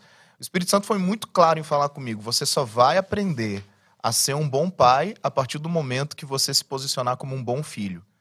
Cara, na- ali eu não tive dúvida. Eu- acabou meu momento de oração. Eu me lembro que eu peguei o telefone, Foi. liguei do nada, sabe? Uma ligação totalmente aleatória. Falei assim, Kiko, eu preciso conversar com você. E eu lembro que eu chamei o, o, o pastor L também, no- agora apóstolo, né? Aí chamei e falei assim, olha, preciso conversar com vocês, mas principalmente para restituir essa- esse relacionamento, porque uma coisa para mim é muito clara. Eu só consigo hoje exercer o meu papel é, paternal, ministerial, pastoral, porque de alguma maneira eu me posiciono debaixo desse lugar e hoje de uma forma até mais clara, porque chegou um período atrás que eu lembra as, É. as dúvidas e, e todas as confusões, porque eu estava num ministério específico e aí que eu comecei a aprender as vozes a respeito da minha vida, né? Uma voz paternal, uma voz de mentoria, uma voz de, de aprendizado, começar a ter isso bem claro, porque eu acho que isso é uma coisa que confunde muito a cabeça da- de liderança em si. O que o, o Kiko é para mim? O Kiko é um pai, é um pastor, é um mentor, mentor. é o que, que ele é para mim? Quando ou eu, eu jogo toda a responsabilidade, tudo sobre ele, não sou respondido, ou de fato eu, à luz é, de Cristo, sobre o que é de fato esse, esse relacionamento paternidade, aí eu começo a ter as palavras mais assertivas, mais cirúrgicas na vida, entendendo que voz é essa que é exercida sobre mim, né? Então hoje para mim assim é, é um Você falou uma coisa muito interessante, porque às vezes as pessoas me procuram, né? Falando sobre paternidade, eu falo assim, não se precipita em entrar numa relação de paternidade, você nem me conhece direito. Exato. Já tiveram pastores que eu falei para meu, espera, e o cara esperou um ano, dois anos, e eu falei assim, deixa com que o Espírito Santo defina qual é a nossa aliança. Eu não tenho problema em te servir como um amigo, eu não tenho problema em te servir como um irmão, né? Mas é importante que a gente permita que o Espírito Santo defina qual é a nossa relação. Porque foi o que você falou, se a gente não tem isso com clareza e a gente não tem definido qual é a relação, você acaba tendo um monte de pessoas à sua volta e quando você não tem a definição, você não sabe é, como, quem ouvir, em que momento ouvir. O Léo falou um negócio muito interessante sobre você andar sozinho, né? E você se envolver é, nessa, nessa, nesse egocentrismo, né? Você simplesmente cobre toda a tua vida e você resolve tudo. E aí, quando você encontra alguém e de alguma maneira isso é suprido em você, aí começa esse segundo ponto de eu não sei identificar que tipo de voz é essa sobre a minha vida. Porque acontece uma ligação que vai muito além de uma admiração É. que eu tenho de você ministrando, de você liderando a sua casa. Vai muito além. E aí eu preciso ter esse time mesmo para entender que, É. que voz é essa que fulano, ciclano vai exercer sobre a minha vida. Porque senão, de repente, eu tô uma pessoa que tem um monte de pai e ele continua É. sendo um órfão. E, É. Escolhendo o que quer ouvir, né? É, Você- e- Não, mas ele colocou uma outra palavra aqui que eu acho legal destacar. Às vezes a pessoa busca na figura do pregador que ele admira a paternidade, mas não tem nada a ver. Foi o que ele falou, vai muito além de admirar a a mensagem do cara ou o exemplo de vida do cara. É algo que é construído pelo, pelo espírito. E daí, sim, daí fica claro, daí fica leve, daí cumpre um propósito. É, talvez algumas pessoas em final de culto devem chegar pra você e falar assim: pô, você não pode ser meu pai espiritual. Porque, porque Aí se você identificaram olha com a assim, mensagem, né? Como assim? tipo, É. não é assim, não é por uma palavra, é, é, Já aconteceu uma isso, ministração, né? Né? pessoa chegar e falar, não, Já. daqui um ano... É, ou- Não, mas, mas tem outra coisa que eu acho legal que, que aconteceu nessa minha relação com o Caio, depois dessa reconexão, que eu gostaria de mencionar aqui. Que a gente entendeu o seguinte: o que habilita um pai é outro pai. Isso, isso desde Gênesis, né? A hombridade é transferida de um homem para outro homem. E que habilita um pai é outro pai. Né? O que emancipa um, um filho é um pai. Né? Então, quando é, eu vim numa caminhada, numa jornada de filho sendo cuidado o tempo todo, não foi da noite pro dia que eu decidi, falei assim, ó, quero cuidar de pastores, Vou ser pai. vou ser pai. Não, isso não existe, né? Um, ou alguém chegou para mim e falou assim, cara, você não quer ser meu pai? Daí eu falei assim, quero. Então, é, nossa, nós estamos juntos. Não, não foi assim. Ou, ou pior ainda, né? Quer ser meu filho? Sabe? É. Tem uma galera As coisas não faz isso. funcionam assim. Então, assim, primeiro começou com um envio Uhum. do apóstolo L para que eu fosse pastor de uma congregação e nessa congregação eu pastoreasse aquelas pessoas estavam debaixo da minha responsabilidade. Então, na, na época, eu falo que o Caio é o primeiro filho do Aljava, porque na verdade foi a primeira pessoa que Deus colocou para eu cuidar. Ele não era pastor. Né? Não, não era. Ele não era pastor, ele era um menino, como ele falou, que se tornou pastor. Né? Mas daí, nessa reconexão, já como ministro, já como pastor, já cuidando de pessoas, um dia o Caio chega para mim e fala assim: Kiko, tem um, um pastor que me procurou e falou se eu podia cuidar dele como paternidade. O que, que você acha? Eu falei, Caio, não é tempo. E ele pegou e falou: "Ah, beleza, vou falar para ele. E isso, para mim, foi um marco interessante, porque é, a gente não pode precipitar algo na nossa vida. Né? O- e eu entendia que não era tempo do Caio sair cuidando de outros pastores de fora no momento que ele ainda estava sendo formado como pai, restaurado nessa identidade de filho, cuidando daquela congregação que Deus confiou a ele. Não era tempo para isso. E eu achei muito interessante que foi assim. Eu acho que foi uma, uma primeira direção mais mais pontual assim nessa Direta, recon- né? direta, porque nesse período anterior, cara, era todo dia corrigindo o Caio, todo dia. Cara, era todo era dia. todo dia mesmo. Era todo dia. Mas depois nessa retomada, já o Caio maduro como ministro, é, casado, uma outra tal, fase. uma outra fase, eu acho que foi a primeira decisão assim mais mais pontual que ele me perguntou e, e, eu- e isso É.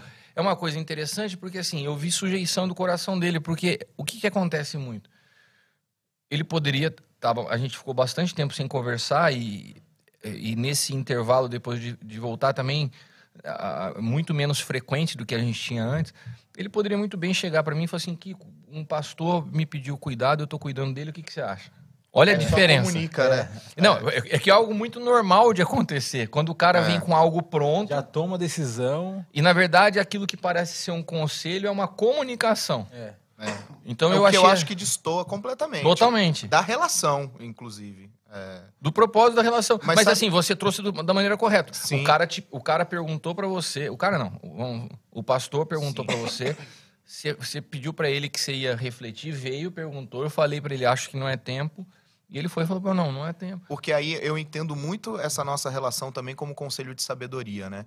Se eu tô buscando entendimento e discernimento, a tua voz como um pai espiritual para mim me traz esse discernimento preciso de saber como que eu vou lidar com aquilo. Eu me lembro de uma coisa que você falou no- nesse dia dessa conversa, Você falou assim, olha, isso é para você, Deus tem isso para você, mas o certo no tempo errado se transforma em errado também. Cara, eu peguei aquilo e falei assim, É. então agora Viu, eu Léo? vou Eu esperar. também falo umas coisas bonitas que eu esqueço. Ele fala também, ó. Ele fala também.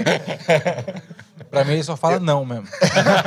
Eu já passei dessa fase, fica tranquilo, você sobrevive. Mas é, é, o certo no tempo errado se torna errado também. Então hoje eu tenho essa palavra. Eu sei que isso é, é certo É. pra mim, chegará o tempo, mas se eu me precipitar, eu tá, vou, vou colocar e qualificar isso como errado na minha vida. É. Então, esse conselho de sabedoria, eu acho que isso cerca um lugar de De proteção. proteção. e um lugar seguro. Tantas outras coisas também que eu às vezes ligo, É. nem consigo vir aqui, eu ligo É. e assim, e aí, o que, que você acha? É. Olha, eu acho isso, isso- beleza, já, já dá um norte, né? Junto com tantas outras palavras, palavras proféticas, bíblicas, sinal sobrenatural, tantas outras coisas que norteiam, mas, poxa, um conselho de sabedoria de alguém que conhece o teu coração na íntegra, É. poxa, cara, isso te protege Isso é muito é, valioso, Isso te né? blinda, É. cara. Você- fica um gigante pra falar pra esse pastor, por exemplo, olha, isso vai ser pra minha vida, mas ainda não é tempo e eu tô aqui à sua disposição, mas não pra isso. É. Pra isso Não, não. eu, eu lembro que ainda falei pra você, você pode servir ele, É. só, não, só não, não use esse título. Até porque tem gente que tá nos assistindo e fala assim, cara, não gosto dessa história. Cara, o problema, no- o problema teu não é com cuidado, muitas vezes é com a terminologia. Você não precisa me chamar de pai. Aham. Não precisa falar de paternidade. Só entenda que você precisa ser pastoreado. É. Se você não gosta da palavra pai, fala assim, não, eu preciso de um pastor. Tem que ter um lugar seguro, Tem né? que ter alguém que cuide da tua vida. A palavra paternidade, às vezes, ela, ela se torna mais pesada, principalmente porque a gente vive hoje uma realidade de orfandade muito grande. Então, eh, você chamar alguém de pai, para quem teve eh, experiências negativas com o pai, é muito difícil. Né? Mas não se prenda à terminologia. Entenda que todos nós precisamos ser cuidados. né? Vou Ou- fazer uma pergunta pro Kiko.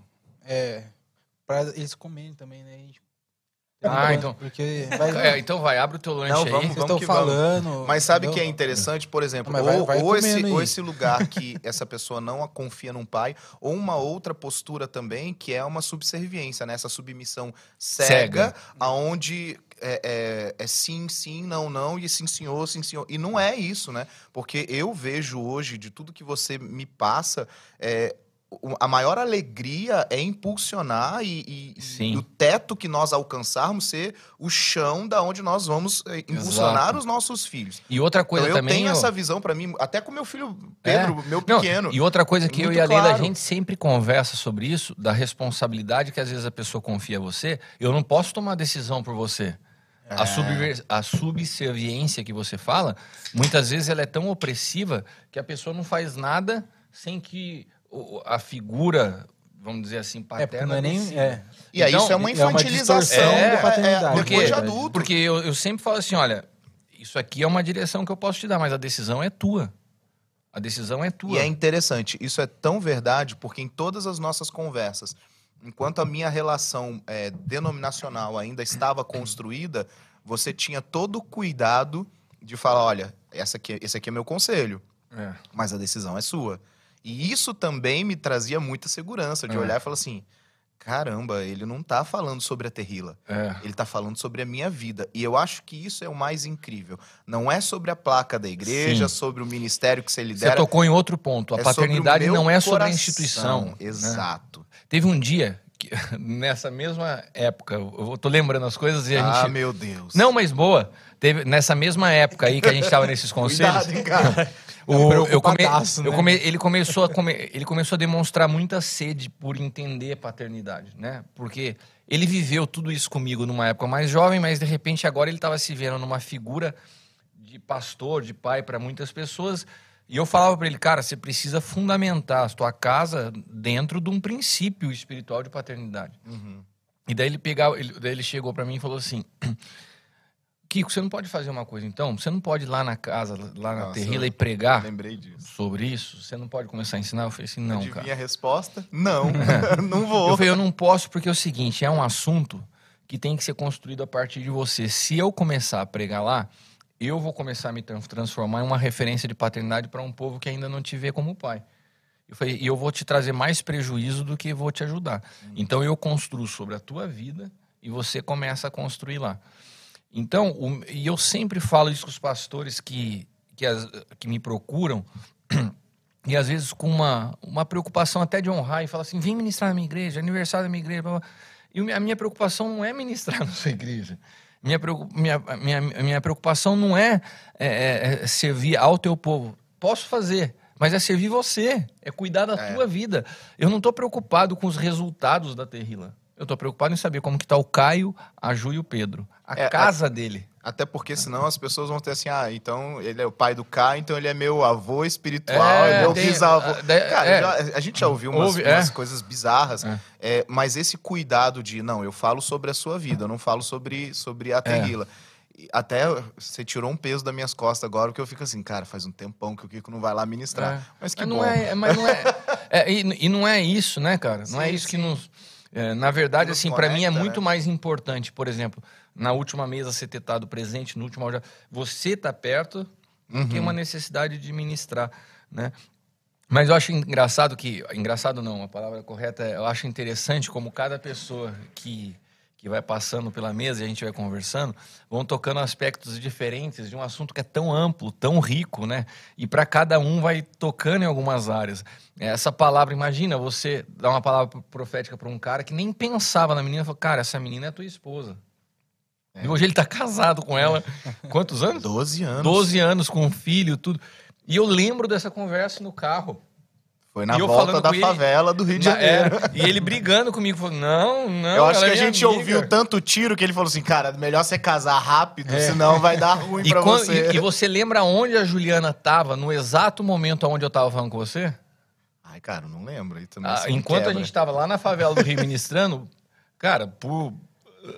Ah, ela tava com a Leila? Tava- ela tava com a Leila. Do- eu vim, eu fui pro Ela Rio. foi dormir ela na casa. dormiu, Ela foi dormir na sua casa. A Ju tava na minha casa dormindo, a Leila tava lá. com- Elas, elas A Leila falou pra ela também, do Caio. Eu achei, não, mas eu achei interessante, foi um É. contexto assim, ela tava lá em casa no mesmo momento. Foi incrível. Foi muito Tem le- sido, né? Tem sim. Eu, eu me lembro de um negócio que você me ensinou uma vez, não sei se você vai lembrar, você falou assim, sobre três aspectos para para como pai a gente precisa gerar, né? Proteção, provisão e destino. É. E, e isso ficou muito marcado, assim, na minha casa, familiar e, e hoje ministerialmente. Eu vejo que esse lugar de paternidade espiritual proporciona isso. Em, em dados momentos, proteção, É. em, em outros momentos, provisão. É. é, em- e não é provisão financeira, né? Muito mais amplo. E principalmente palavras de destino. Porque hoje, eu- me lembro quando a gente mudou para esse prédio. Aqui, essa região É. era onde a gente orava, É. sete horas da manhã. É. E, e hoje ver, sentado aqui, ver tudo que Deus construiu, ver a quantidade de pessoas que hoje passam e que recebem, poxa, de daquilo lá atrás, É. fala, poxa, tinha uma palavra de destino, É. tinha proteção é, nas correções, na Tudo, né? é tudo, é- são sobre esses três aspectos. É isso. Demais. O que Caio- fala com o pessoal também pra mandar mensagem pra gente aí, mandar Então fala- pergunta. Fala, fala você. Entendeu? Pergunta aí. Você, você precisa reforçar a sua Manda campanha. mensagem aí, pessoal. É, então o Caio tá falando. Pode Então, dar galera, patrocinado também para entrar. É, quem tá assistindo a gente aí, quiser mandar no chat pergunta aqui pra quem tá na mesa ou pro Léo também, que já saiu, o, o- o Diego, o Pastor Hugo. Pode mandar aí, se inscrever na conferência, quem não se inscreveu, que é de fora. Ah, é, a conferência começa amanhã. Se você quiser participar, você está convidado. É isso aí.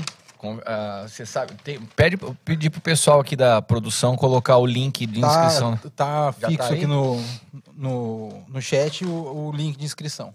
Beleza, vai começar amanhã, a quinta-feira à noite, daí sexta o dia todo e sábado. E amanhã à noite tem Jeffão Burger na conferência, hein? Ao é, vivo vai ter uma estrutura de alimentação Você toda vai aqui, experimentar, ó. O cheiro tá bom, cara. E aí, Lu? E aí? Deixa meu lanche aqui, senão eu ia comer meu lanche. Tudo bem? Tudo bem. Vocês vieram pra cá e vão ficar ou vocês voltam pra São Paulo? Vamos voltar pra São Paulo e depois amanhã a gente tá aqui de novo. Ah, a Jéssica e a Dani ficaram lá? Bora lá. Ah, Assistindo a a, a Bruna, minha filha, tava perguntando da Jéssica. Ela perguntou pra você? Nossa, cara, pensa numa fã de vocês dois. Ô Lu, mas conta pra gente um pouquinho, que nem o Caio contou da, e, e- e os irmãos nos compartilharam aqui, como que foi a tua experiência com relação a cuidado, a tua trajetória dentro dessa, desse assunto? Bom, é uma história muito longa. A gente estava até conversando hoje, né, Léo? A gente estava conversando sobre isso. Foi uma trajetória muito louca, porque a gente começou. Eu e a Dani, a gente começou a crescer na uma denominação, né? E na realidade a gente começou a ter muitas experiências com Deus, né? E nesse processo de experiências com Deus, a gente começou a ter revelações sobre paternidade, mas só que a gente não tinha uma compreensão clara ainda do que era paternidade, né? E nesse processo, Deus pediu para que a gente pudesse se reunir na nossa casa, né? E a gente começou a se reunir na nossa casa, pessoas começaram a se achegar à nossa casa, mas só que nós sabíamos que nós precisávamos de uma pessoa para cuidar do nosso coração. Porque a primeira coisa quando a gente tem uma experiência com Deus, a primeira coisa que a gente vê ne- necessária é que a gente possa ser cuidado, né? E, e era interessante que assim a gente saiu para procurar várias pessoas para para cuidar do nosso coração e a gente ouvia algumas pregações na rádio e falava, vamos nesse aqui. Teve uma vez que É exatamente o que o Caio falou, né? O cara vai atrás da pregação, É, pai, da você mensagem. legal. É, porque na realidade É? a gente vai, a gente vê uma mensagem de cruz, de renúncia, fala assim, é, é isso. Quando eu cheguei lá, cara, acho que ele viu loiro, assim, eu tava brincando comigo e falou assim, cara, você não parece brasileiro. acho que o cara pensou que eu tinha muito dinheiro. Não, não, é. E, e foi tão engraçado que o pastor Ele assim falou pra- que você parece o Felipe Dilon. É. Não, né? Não, mas vou- depois eu vou preparar uma pra ele. Nossa, desenterrou, hein, cara? Desenterrou. É da época do Léo. Meu Deus. Não, que ele tá vendo umas fotos lá antigas lá que não- Então, inclusive temos no telão, vamos, brincadeira. Puxa aí, produção. Mas é interessante, apóstolo, no dia que eu cheguei para conversar com, com essa pessoa, com essa liderança, é, ele falou: O que que você quer? Eu falei: Não, uma pessoa para cuidar do nosso coração, a gente estava pensando nisso. E a pessoa falou assim: Ó, tá vendo o ministério? Lotado de pessoas. Então, o método de crescimento nosso é isso. E, cara, não era isso. Né? Era algo que a gente queria que a gente vivesse no espírito, algo, algo que, que, que somente no espírito você consegue é, viver isso, né? E ele falou assim, ó, você já foi pra, pra Disney? Daí eu falei assim, não, nunca fui pra Disney. Ele falou assim, então, a gente tem o mesmo método de crescimento na Meu Disney. Deus Cara, eram umas coisas. cara. E a gente, a gente passou um, um processo... Esse método de crescimento pra Cara. igreja eu nunca tinha ouvido falar. Não, Eu já era uma coisa terrível. O método da Parece Disney, hein, Roger? Será que tem um Mickey no, no departamento? Tinha o Pateta, que era ele, né? Muito bom. O timing foi preciso. Meu Deus do céu. Mas é cara. terrível. Daí a gente... Nós saímos dali, né? E a gente... A gente ri, mas é triste. Não, é triste. Você imaginar Demais. que um cara. Que é aquele, aquela conversa que a gente tava tendo voltando de São José, né?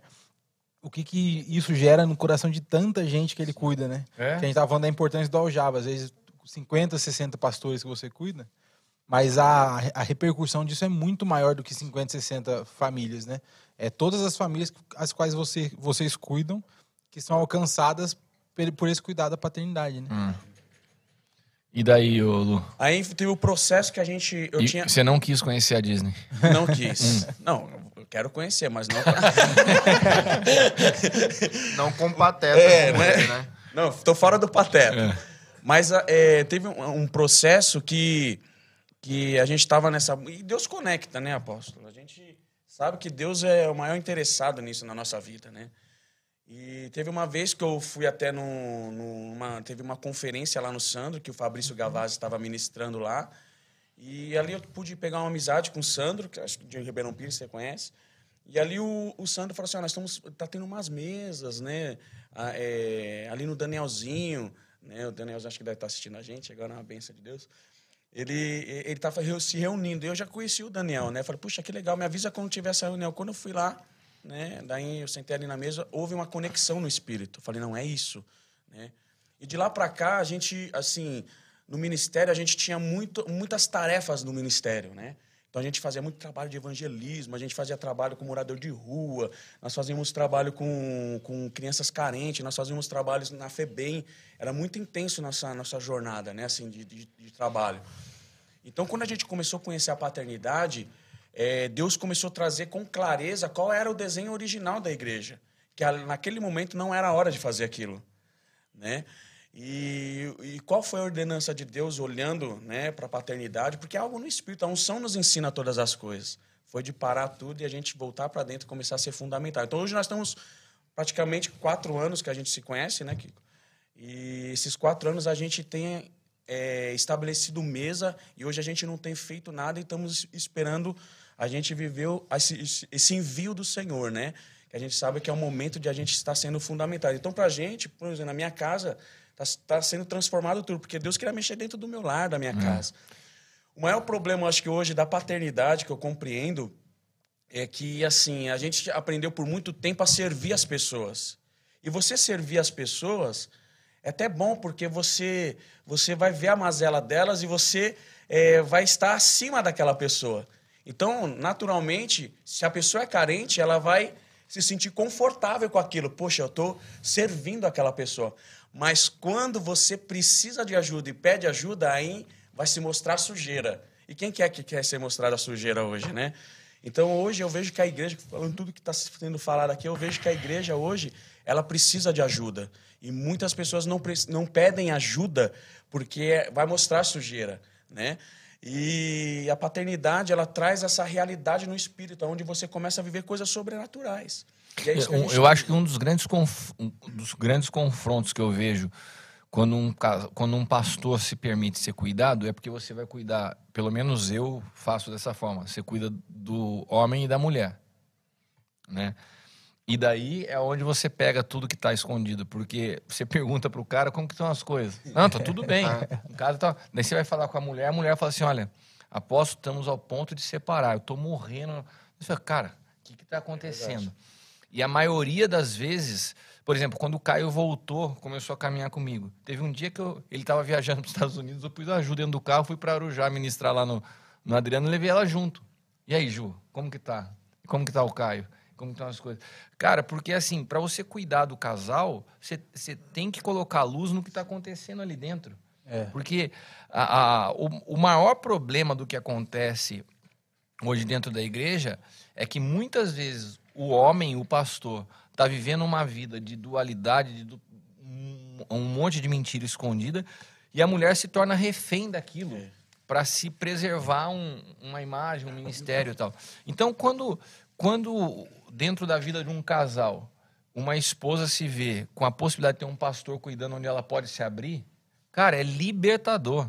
Eu me lembro às vezes que eu conversava com a Jéssica, a Jéssica chorava, falava para mim: Aposto que você não tem noção o que eu vivia junto com o Léo, o que esse peso de religião trazia, né? E, e, ela fala com tanta leveza hoje, com tanta gratidão, né? A Dani também, né? A, a, Dani, a, a, né? Dani, a esposa do... Um beijo pra Dani.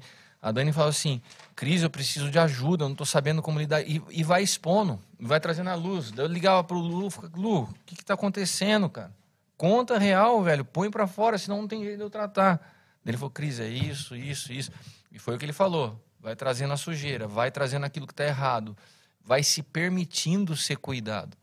Né? E, e sim, dentro do que você estava falando, você imagina o resultado disso para as pessoas que cuidam? Porque é o seguinte: um pastor com uma vida toda distorcida, com áreas obscuras na sua vida, ele imparte isso sobre as pessoas que ele cuida. É se transfere. Naturalmente. Né? Naturalmente. Né? Um pastor que está em adultério, ele abre uma janela de adultério para dentro da igreja. É muito normal você ver isso acontecer. Então, quando você produz cura numa família pastoral, você está produzindo cura para todas as pessoas Todos que estão debaixo, debaixo daquele chuva, cuidado. Né? Né? É, por isso que é o que você falou, acaba se. É, é muito sério. Quando a gente fala de cuidado de pastores, de nós não pastores. estamos falando numa coisa que é opcional. Ah, achei legal esse tema, acho que. Não. Me convenceu. É. é. Não, todos nós precisamos ser cuidados. Eu, eu não sei aonde surgem algumas tradições dentro do meio. Eu queria até te dar uma dica. Amanhã, amanhã é quinta, amanhã começa a conferência, o apóstolo L ministra. Eu vou ministrar na sexta de manhã, que a gente vai fazer o Aljava, e na sexta à noite. Esses dois dias eu vou falar sobre tradição e legado. Né? A- situações que a gente vai trazendo para o contexto da nossa vida que a gente herdou como tradição e o quanto elas nos prejudicam de conhecer a verdade. E quando você transfere tradição, você não transfere vida. E, e- e vou falar uma outra coisa interessante que o senhor me ensinou esses dias, inclusive num bate-papo com o Jackson, que foi muito legal, a gente estava trocando ideias sobre um assunto, e nós entendemos algo. No novo pacto, legado e herança se fundem. Que cai em algo que o Caio estava falando, de. Você falou de proteção, Provisão e Pro- destino. provisão e destino.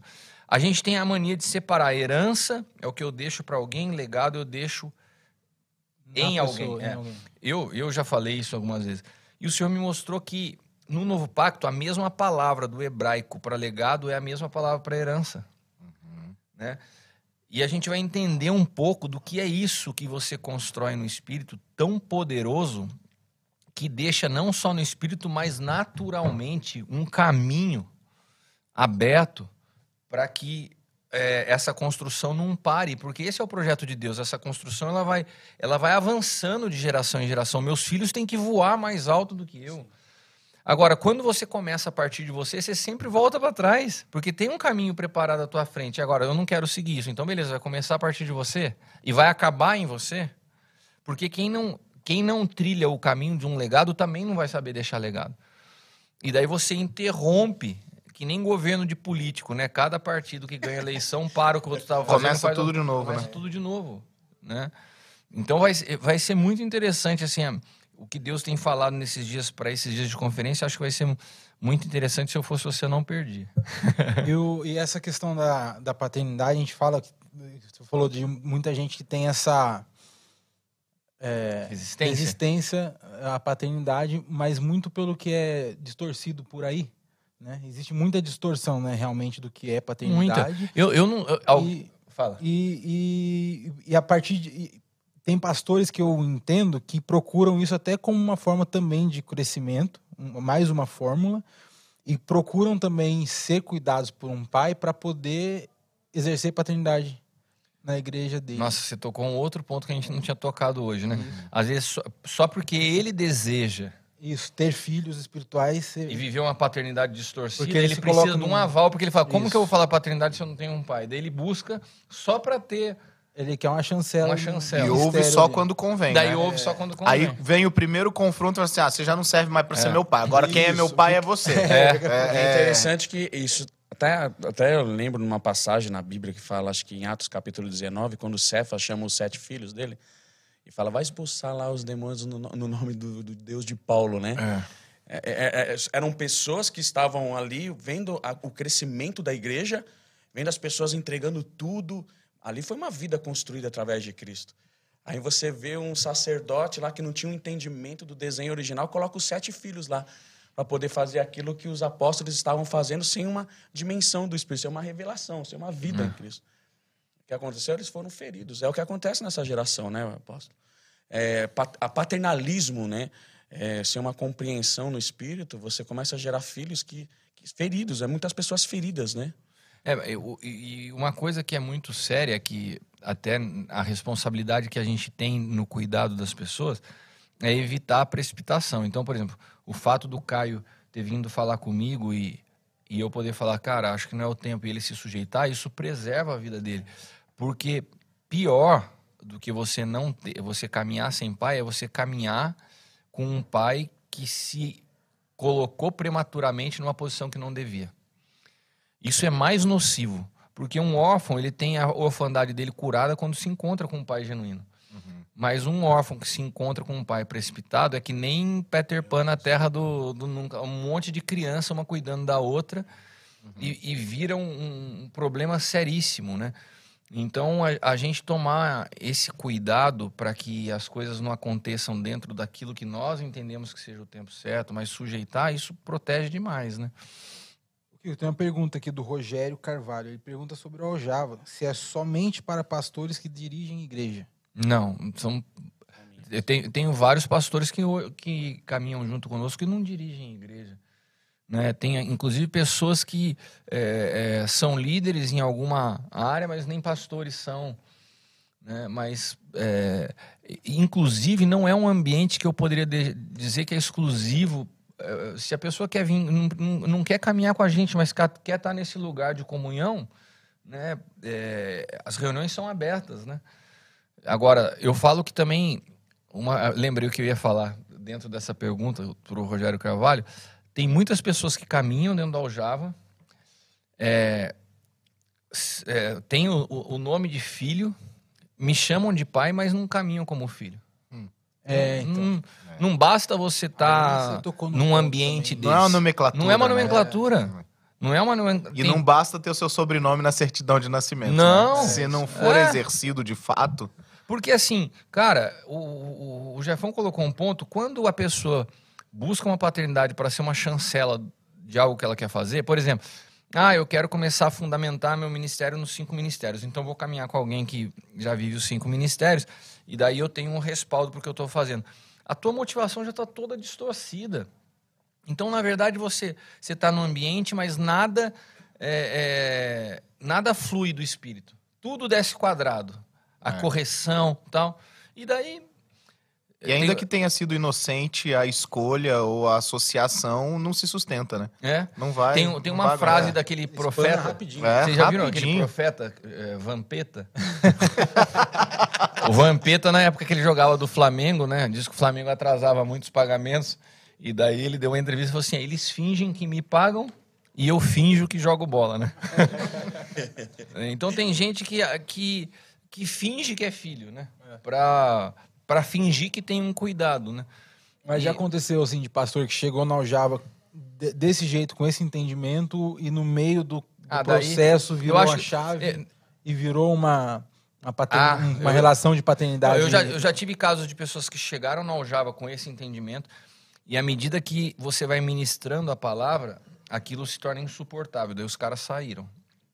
Isso é mais comum. Isso é mais comum do que, que o, cara o cara virar virar a chave, entender. Não, tem também. Tem quem chega meio perdido e vai virando no meio do caminho, mas assim... É que simplesmente sentiu que precisa, é, mas é. ainda tá assim... É. Foi tão ferido que o é. cara tá com um resguardo é. tão grande que ele senta ali, tipo, ah, beleza, agora, mas já tem uma barreira ali. Agora, né? colocando algo até para você que, como você lembrou, e eu, e eu creio nisso, né? De fato, vejo isso. Não só na tua vida. Eu acho que todos os pastores que eu cuido eu, é, são pais espirituais que vão exercer essa paternidade sobre outros em algum momento da sua vida, né? Agora, a emancipação ela tem processos. Você não emancipa o filho só quando ele faz 18 anos. Você emancipa o filho quando ele para de gatinhar e caminha. Você emancipa o filho quando ele deixa a fralda e aprende a fazer xixi sozinho na privada. A emancipação ela tem vários estágios, né? Uhum.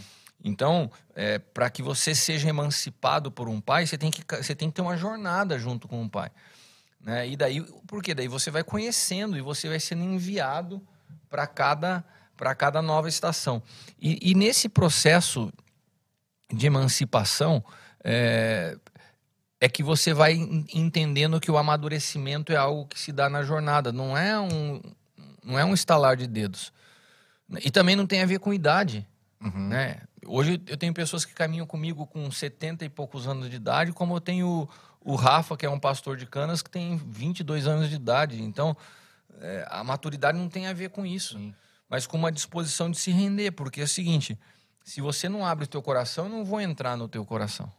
Eu não vou forçar a barra. É permissividade, né? É. Pode ser total, parcial ou nenhuma. É. Aí, mas não tem como continuar daí, a caminhada. E daí, se você caminha 10 anos sem expor as áreas, é, uma paternidade que não funciona. E eu é acho efetiva. que aí, que aí que tá, né? A paternidade plena é aquela que tem uma permissividade total, né? É. Não dá para ficar com conta-gotas, né? Ou você entrega o coração e tá disposto a ouvir, ou É, ou, ou então. Ou pede pra sair.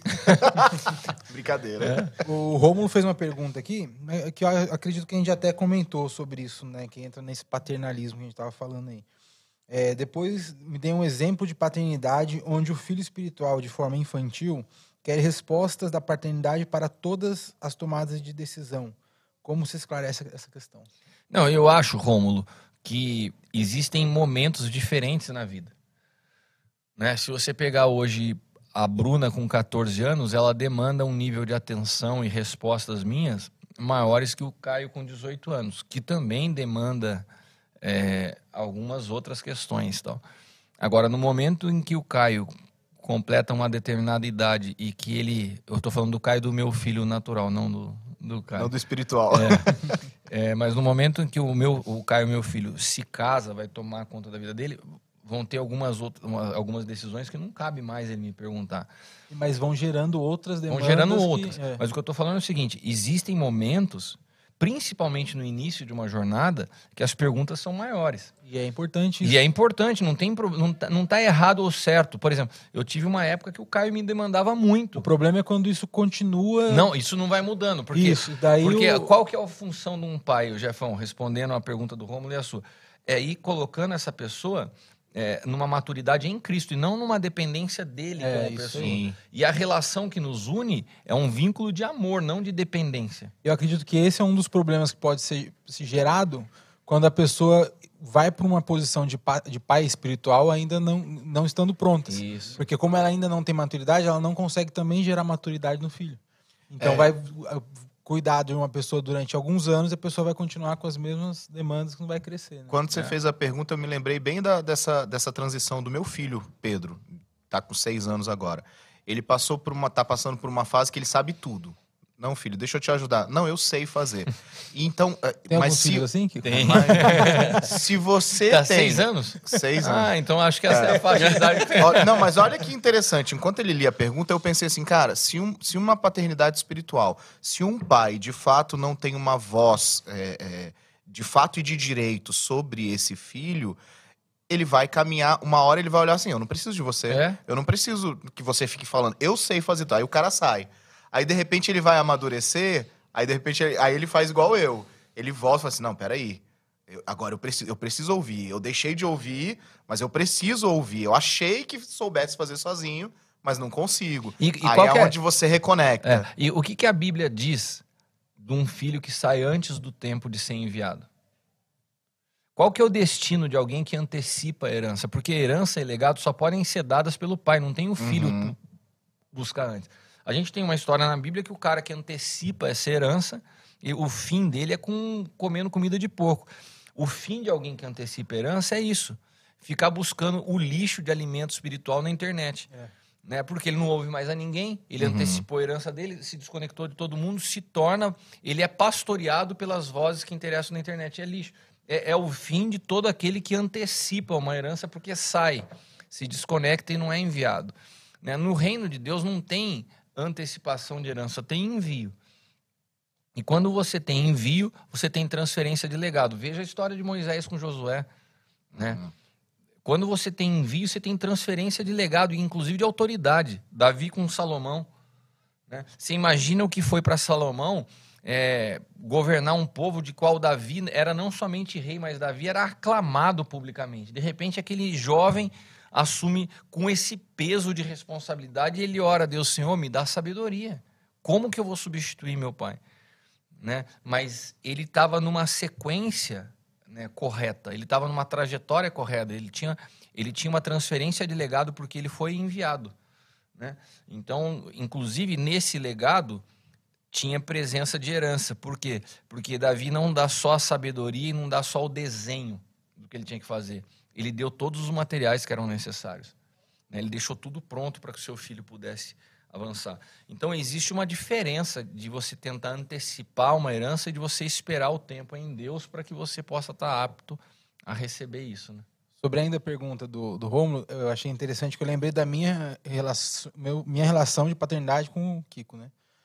No começo, é, eu lembro que ele a primeira área que ele foi alinhando mais na minha vida foi em questão de relacionamento outras pessoas, né? Então ele foi alinhando muito isso daí. Então era uma pergunta mais constante, até com quem que eu ia sair, ia chamar para jantar, não sei o que, essas coisas assim. E aí eu chega uma hora que você vai entendendo, né? Não ficava mais ficar perguntando.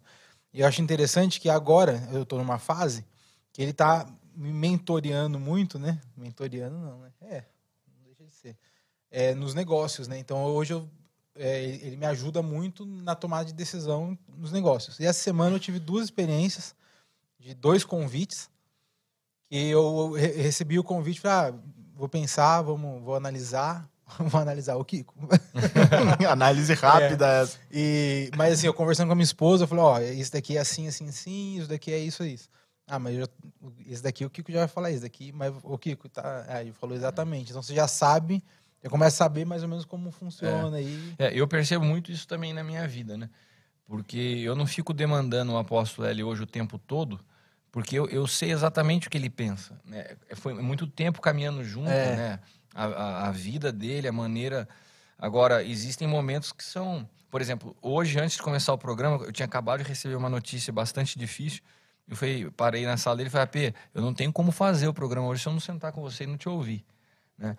Então, essa, essa frase que a paternidade traz segurança, traz provisão, traz proteção, não é algo que eu falo do púlpito, é algo que eu vivo. Eu sei uhum. o que uhum. representa para mim hoje a figura de um pai espiritual. É. é como se ela fosse, ela estabilizasse muitas vezes as minhas emoções, aquela voz que fala assim: fica em paz. Isso né? aí. Aquieta o teu coração. Né? E, é, e é imprescindível. Na verdade, eu acredito que isso é um presente. Poder viver isso é desfrutar de um cuidado que não é algo assim existem situações que a gente fala assim, caramba, né? Putz, me converti, eu tenho que, né? Eu tenho que viver, não posso mais beber, né?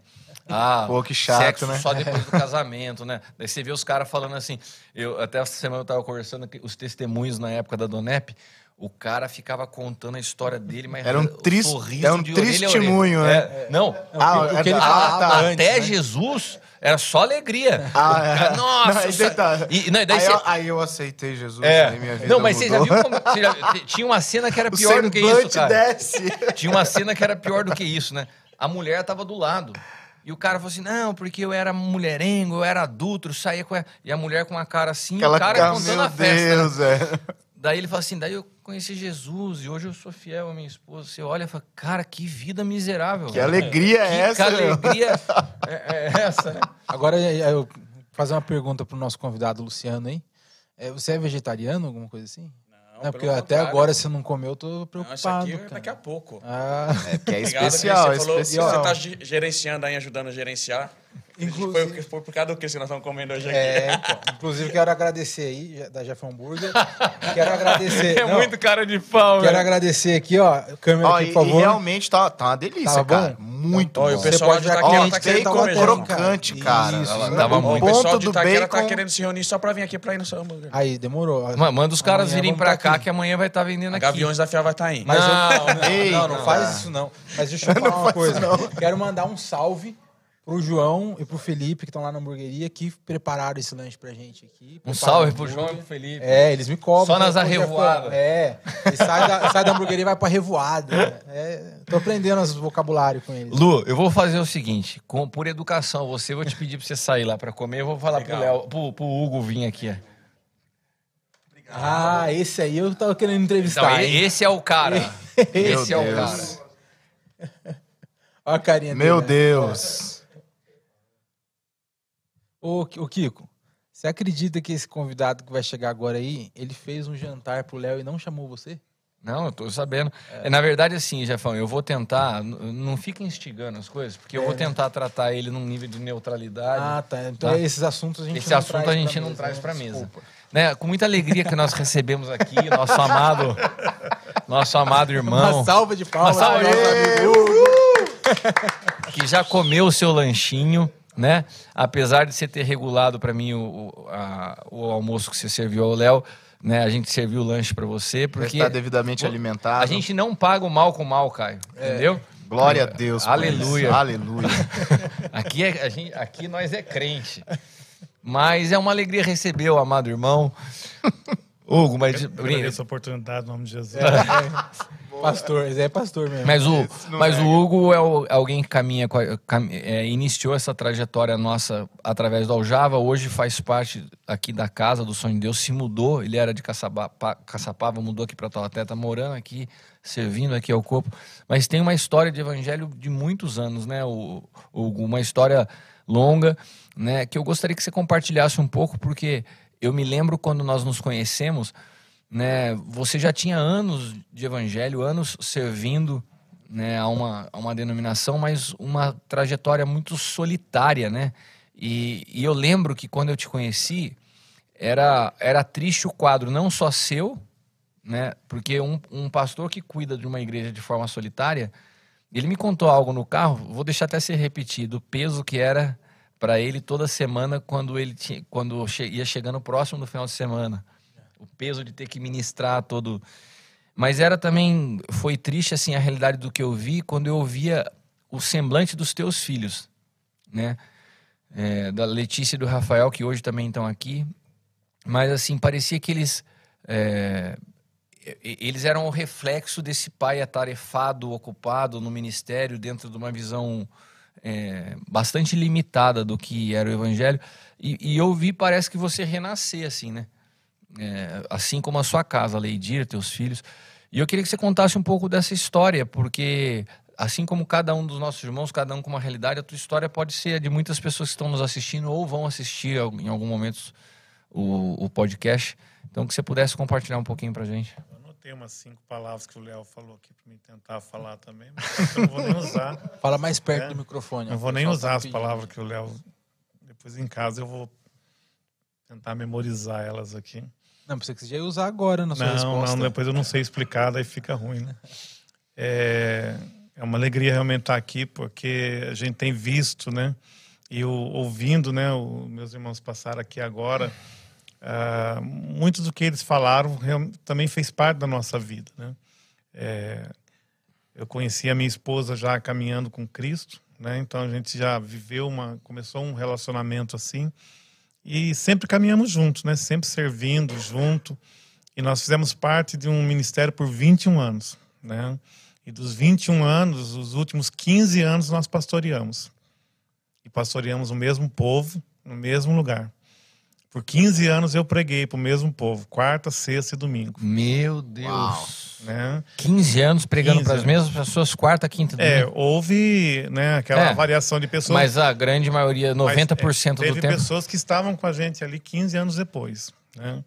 Até tem um fato que aconteceu uma vez, uma discípula chegou num domingo e ela eu preguei uma mensagem e ela abriu depois no culto e falou, pastor, o senhor pregou essa esse mesmo texto quatro anos atrás. Ela falou, eu anotei aqui na Bíblia, né? E foram... e- Eu tava admirado, mas ele repetia as palavras. Não, não, não, mas você já viu que o, o Luiz Hermínio, ele, ele falou esses dias é, que uma pessoa chegou para ele e perguntou assim: Pastor, por que, que você prega a mesma palavra depois de tanto tempo? Ele falou: É, porque vocês ainda não aprenderam. Se tivessem aprendido, eu teria mudado a palavra. Eu falei assim: acabou, é, esse é o cara. E, e nesse contexto que a gente viveu, né, é, dentro do ministério, é, por uns 12 anos é, entrou esse, esse sistema de crescimento, né? Então, nós fizemos parte, até mesmo quando eu cheguei aqui no sonho, quando falaram assim de célula, a primeira atitude minha foi assim, não quero. Né? Porque eu ensinei sobre célula, eu treinei líderes a vida toda. A última vez que eu fui treinar os líderes e falar para eles assim, vai dar certo, eu olhava no semblante deles e eu não tinha coragem. Eu falava assim, eles não acreditam mais. É. Né? Nem eu, você eu também não acreditava? acreditava mais, mas eu tinha que cumprir o protocolo da denominação. né? Então, dentro da denominação, eu tinha que prestar um relatório.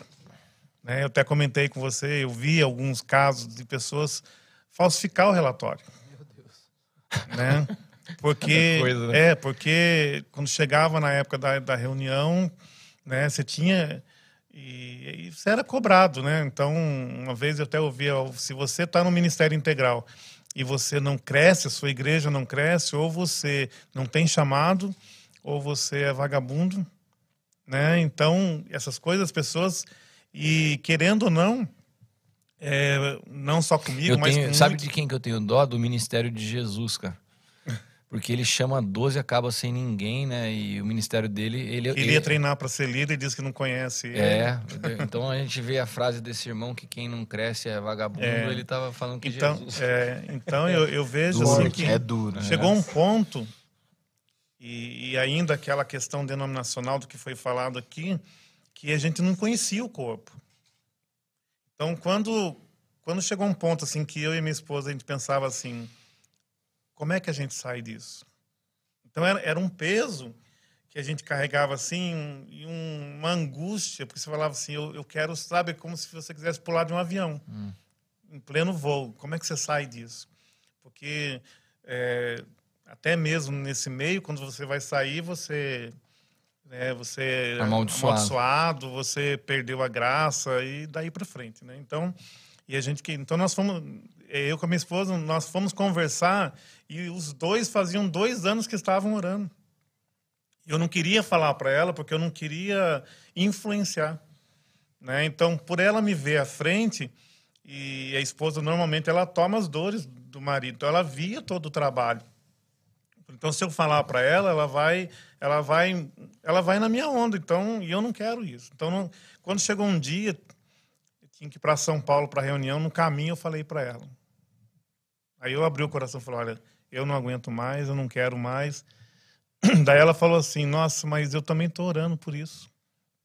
E aí nós fomos conversando. E foi interessante nós pedimos sinais para Deus, sabe? A gente falou, então, vamos orar aqui no caminho, vamos falar, Deus, mostra pra gente se é isso mesmo. E foi interessante que, em determinado momento, até a, a mensagem foi mudada ali, a pessoa falou assim, olha, se você está querendo sair, né, é a hora de você sair. Se não... Eu falei, meu Deus. E a pessoa depois ainda falou assim, olha, eu não sei nem por que eu estou falando isso. Né? E as coisas foram se confirmando. Então, entramos em contato com a liderança, pedimos que nos liberasse, né, que, que nosso tempo tinha terminado, não, não dava mais. Então, é, é- porque nessa fase, realmente, a gente estava assim. Então, eu chegava na sexta-feira, era um peso, assim, insuportável. Parece que eu ainda lembrava da pregação do domingo passado e eu já tinha que pregar no domingo de novo. né? Então, isso era muito angustiante. Né? Isso era um peso muito grande. Então, foi quando nós saímos, né? nos liberaram, tudo, nós saímos. A ideia inicial era que saísse eu, minha esposa e meus filhos e a igreja continuasse. Enfim, daí eles não quiseram continuar mais o trabalho na cidade e tudo. As pessoas ficaram assim e eu olhava para eles, eu pastorei eles 15 anos, eu falava, meu Deus, o que, que eu faço? Porque a orientação que eu tive foi assim, libera todo mundo, manda todo mundo embora. Mas eu não conseguia, porque você é de uma igreja pastoral, né, e você traz isso para si, né? E eu falava, como é que eu mando todo mundo embora? Né? E falei, eu vou continuar orando, gente, aqui, eu vou estar aqui, se vocês quiserem. E, e eles olharam assim e falaram assim, não, pastor, o senhor vai continuar, a gente continua com você. Isso aconteceu antes de você conhecer o sonho de Deus? Antes de conhecer. Só que daí eu disse para eles, ó, gente, só que eu não estou saindo da denominação para criar uma denominação igual. Porque para mim isso é rebelião. Eu Falei, eu vou seguir um caminho, Deus falou que é para sair, mas não falou para onde ir. Foi aonde uma pessoa chegou para mim depois da cidade e falou assim: "Você conhece o Luiz Hermínio?" E eu era presidente do conselho de pastores, né? E a gente estava promovendo um evento. Ele falou: "Você conhece? Por que você não tenta trazer esse pregador?" Daí eu fui ouvir e ouvi uma mensagem dele. Aí eu vi uma mensagem, eu ouvi 11 meses de mensagem, né? E aquilo começou a nos sustentar, mas ao mesmo tempo começou a nos destruir por dentro, né? Um processo violento de desconstrução, né? E, e foi através do Luiz Hermínio que a gente acabou chegando aqui, né? Porque chegou uma hora que eu falei assim, não tem jeito, eu tenho que eu tenho que conhecer esse apóstolo, eu tenho que conversar com ele, eu preciso ser orientado. E fui Itajaí, conversei com ele, ele falou: ah, no final do mês estou lá em Taubaté, no sonho de Deus, tal. Eu falei: tá bom, a gente se encontra lá. Né? Foi aí onde eu cheguei aqui a primeira vez de roupa social, né? Aí viu o Kiko de calça calça rasgada, rasgada. camisa Então, na lo- até o cintura. louvor Aí, foi novo. muito interessante, né? O louvor, tudo bacana. Até o louvor tava bom, você tava gostou? bom, tava, tava bem espiritual. É, aí chegou na hora da oferta, né? Daí quando eu vi aquele cara de boné na cabeça, calça rasgada, camisa amarrada na cintura, né? Mascando chiclete. Olha só. Olha como, como Aí pega, ele cara. percebeu em você, né? É. Dando chiclete. É, Me aí, chamou a atenção. não, e, atenção. depois, e depois ele apresentou o livro. Olha, é verdade. Eu, eu falei assim, nossa, o cara não tem livro ainda. Pensei assim comigo. né? E aí, enfim, foi a primeira noite, acabou o culto, eu conversei com o Luiz Hermínio. E tô aqui por causa dele. Né? Era meu pensamento. Mas aconteceu algo naquela primeira noite, porque quando a gente teve em Itajaí, quando terminou lá, minha esposa falou assim, "Ei, amor, o que, que você percebeu? Eu falei para ela assim, tudo muito de Deus, mas Deus não falou nada. Mas como a gente tinha alinhavado uma palavra com o Luiz Hermínio de começar a caminhar assim, né, entendendo uma, uma paternidade, levamos caminhar, né? E quando nós saímos aqui na primeira noite, eu, eu senti, era, era muito nítido no meu espírito, como se duas coisas tivessem se fundido dentro de mim. E havia uma palavra, há uma conexão. Mas como eu estou pensando na pessoa do Luiz Hermínio, eu pensei que era em relação a ele. Mas eu não, não entendia o que era. Eu falei para minha esposa, eu não sei o que é. Mas algo conectou. Aí passou o segundo dia, o terceiro dia, encerrou. E tinha um pastor de Caçapava que ele falou para mim assim, você estava sozinho lá na frente, assim, né? E falou assim, vamos lá cumprimentar o apóstolo Cristiano. Eu falei, ah, não. Verdade, O pessoal é muito folgado, né? E pior que em vez de guardar pra ele, né? Fala. Fica, chega e fala. E aí ele pegou, aí ele desistiu. Fala, intimidade é um caminho, intimidade é o caminho sem volta, É. né? E aí, e aí ele, e ele desistiu. Ele falou, sabe quando a pessoa assim falou, ah, então, então deixa. Eu Então falei, deixa. "Puxa vida, né? Por causa disso. Eu falei, vamos lá. Aí quando chegamos lá, te cumprimentamos, aí você falou assim, nossa, vocês vão da onde e tal? Falamos que era que a sua paz. Falou assim, não, tão perto e tão longe ao mesmo tempo. O que, que eu posso servir vocês? Pronto, aí me pegou. Vamos tomar um café. Você falou, vamos tomar um café. Eu falei, ah, vamos, marcamos na semana seguinte. Aí veio eu com a minha esposa. Só que eu, eu vim do ministério apostílico. Né? Então, para mim, tudo era apostila. E a minha esposa. Nunca ouvi isso, velho. E a minha esposa já me entregou no primeiro dia. Ela falou para ele assim. E eu Você fiquei com trouxe uma, a apostila, você levou a apostila e eu ele pro fiquei com café? uma bronca dela, porque ela pegou e já falou assim: olha, na verdade ele quer uma apostila. Ah. Fica quieto, né, para falar isso. Isso é nosso, né? Isso não é para contar assim no primeiro dia, no primeiro encontro, Sim, né? as mulheres são uma benção. Cara, Sempre elas entrega entregam. na lata. né? Nossa, aí quando ela falou aquilo, eu fiquei até com raiva. Falei, puxa vida, por que que falou? Né? E aí ele pegou e, e, né, ele falou assim, ah, legal, agora eu sei o que que vocês estão querendo né, aprender e a gente, eu vou preparar algo, a semana que vem a gente conversa de novo. Aí ele trouxe a apostila. Não, daí naquela semana eu orando, né? Não de terno, como o pessoal fala que eu oro de terno no meu quarto, não é verdade. Nem naquela época eu fazia isso, porque até hoje tem esse, É, mas Essa- eu acredito nisso. nessa lenda urbana. É, ah, isso eu fiz bastante, mas não agora. É, e aí orando e o Espírito Santo, na, na véspera do, do- do segundo encontro nosso, o Espírito Santo falou para mim: Eu não levei você lá para você conhecer sua paternidade. Eu levei você lá para você viver a paternidade. Daí você repreendeu a voz, pensou que fosse o demônio. Não, não, daí eu mandei pro Cristiano e foi interessante, né? Porque eu vinha de um processo tão grande de religiosidade, né? E aquela coisa de shalom, amados, Adonai, né? Mas você morava em outro país, Nossa, você falava é outra quebra, língua. velho. E aí eu mandei para ele a mensagem e ele mandou um soquinho, uma mãozinha. Eu mostrei pro meu filho, eu falei, filho, o que, que ele tá querendo dizer com soquinho? Ele bateu em mim? Aí ele falou assim, pai, tá falando assim, dando um soquinho, um tapinha, né? E mandou um TMJ, eu não sabia o que era TMJ. Isso não fazia parte da minha linguagem, né? Daí ele Ele falou. você teme, temente a Jesus? né? Alguma coisa assim. E aí meu filho Cara, falou que assim. engraçado. Cara, é muito massa, Aí meu filho falou assim, pai, tamo junto. Eu falei, tá. E eu vinha, aí vim Um conversar com ele. TMJ. É, eu vim conversar com ele no outro dia, contei toda a experiência. Ele falou: Nossa, Deus já tinha falado comigo, tal, tal. E aí nunca me deu a apostila, né? A gente foi conversando. E no- nesse dia que nós voltamos, né? Eu com a minha esposa, é, ele teve uma revelação assim maravilhosa de Deus. Né? Viu o anjo, viu nada e falou assim: Eu vejo vocês dois como dois montes de entulho. Que palavra profética. é. Pior que eu lembro É, e era Mas exatamente. ouviu? É, mas era exatamente porque. Hein, Gabi? Vou fazer o quê? Pois Deus me mostrou isso. Mas Sabe Olha, qual- gente, eu tô vendo dois montes de entulho, mas eu quero falar pra vocês que não são dois montes de. É, mas é interessante porque a gente vinha nesses 11 meses de desconstrução e eu tinha assim um questionamento muito grande dentro de mim.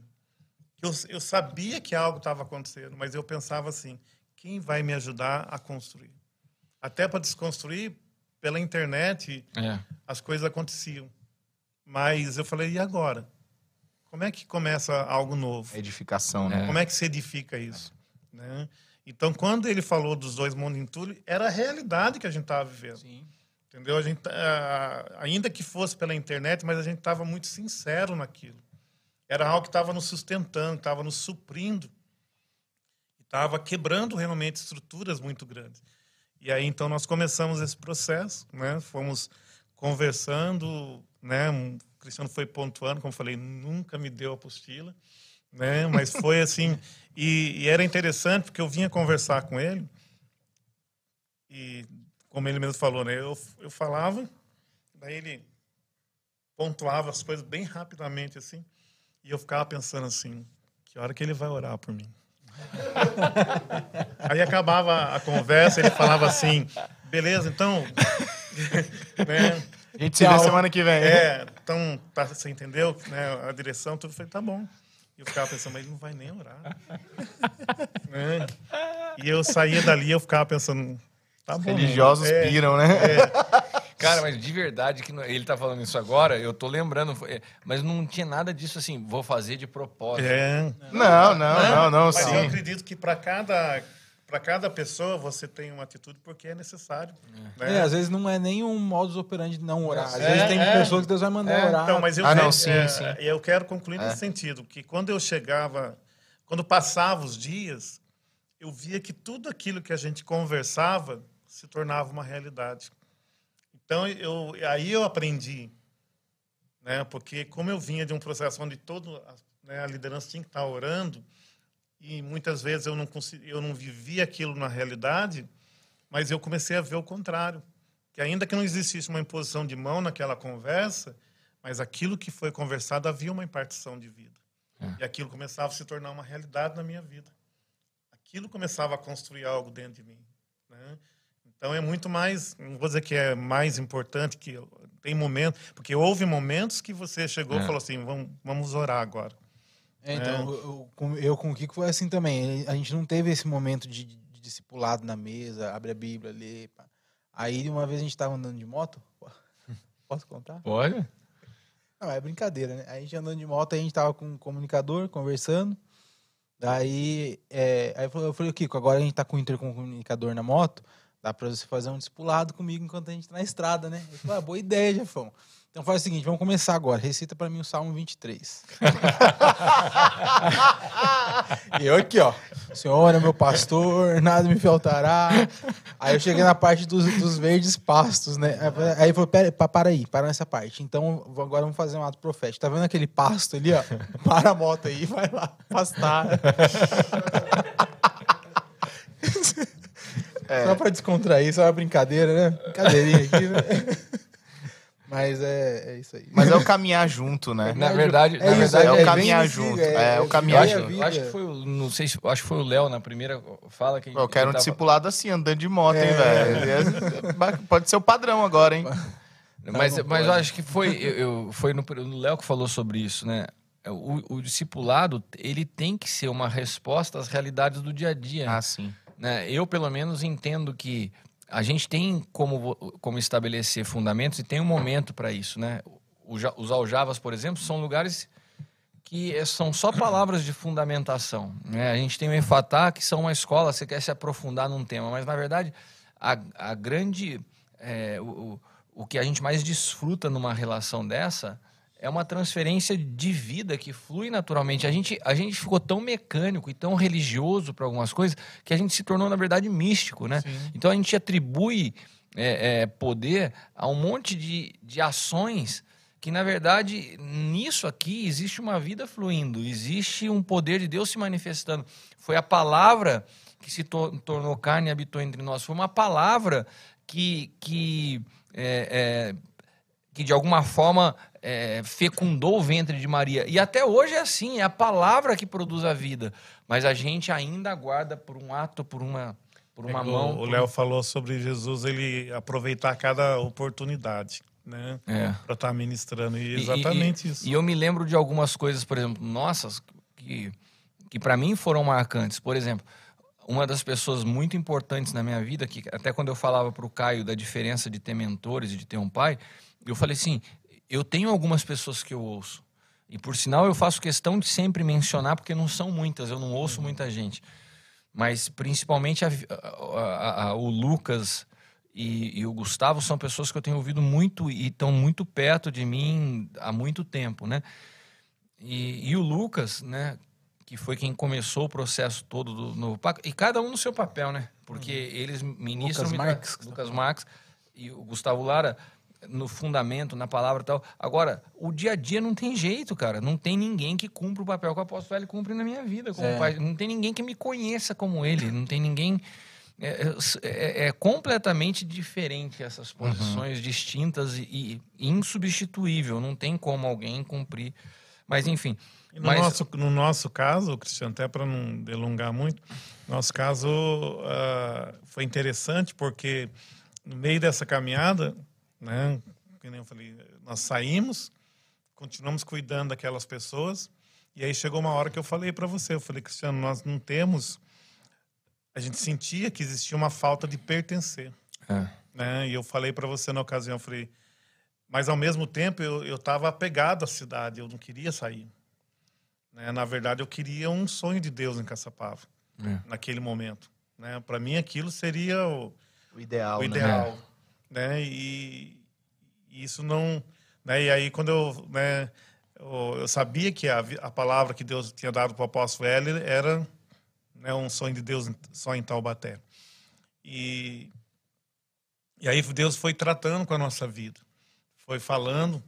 Primeiramente ele trouxe o Rafael, né? E eu vinha para o culto aqui e né, até um pouquinho antes de ser recebido, né? Porque nós somos recebidos e depois que nós desligamos totalmente de Caçapava, mas um pouquinho antes, o Rafael veio para cá e eu vinha no culto, né? E até tem uns irmãos que chegavam assim, e aí, como é que vocês vão mudar para cá? Nossa, eu ficava até com raiva, falava assim, por que, que eu tenho que mudar para cá? Tem tanta gente boa aqui na igreja, Caçapava precisa disso. Era o meu pensamento, né? E aí a minha esposa um dia procurou a Leila e falou com ela, né? Falou assim, nossa, a gente quer vir para cá, mas o Hugo não tem jeito, ele não... E a Leila falou assim, calma, Leidinha, você já entendeu, ele, Deus vai ter um jeito para falar com ele, o tempo dele vai chegar, né? E chegou realmente, né? Então, quando Deus falou comigo, e aí eu fui e vim conversar com você no dia seguinte. E aí, você, quando eu contei tudo, né?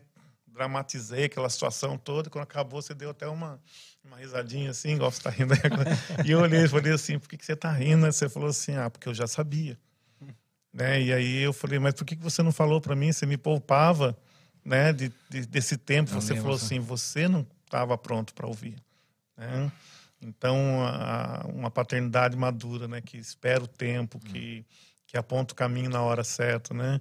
E aí, quando Deus falou isso, Deus nos trouxe, né? Naquela semana aconteceu de tudo, né? É, Eu trabalhava, fui mandado embora, foi. né? Deus fechou todas as portas. Entreguei a igreja, né? Entreguei, despedi de todas as pessoas e viemos para cá, né? Confiando naquilo que o Senhor estava fazendo e agora já vão completar aí quatro anos. Eu- mas o que eu ia falar aquela hora também do, do Lucas é porque às vezes a gente coloca um enfoque naquilo que no no- na nossa cabeça é, tá faltando. Então, ouvindo você falar, pô, o cara não orou, ah, tal. Mas dentro de mim havia uma coisas mais importantes, né? Então, por exemplo, o Lucas, um apóstolo que ministra o mundo todo, a gente estava trazendo ele para o Brasil pela primeira vez para ministrar aqui.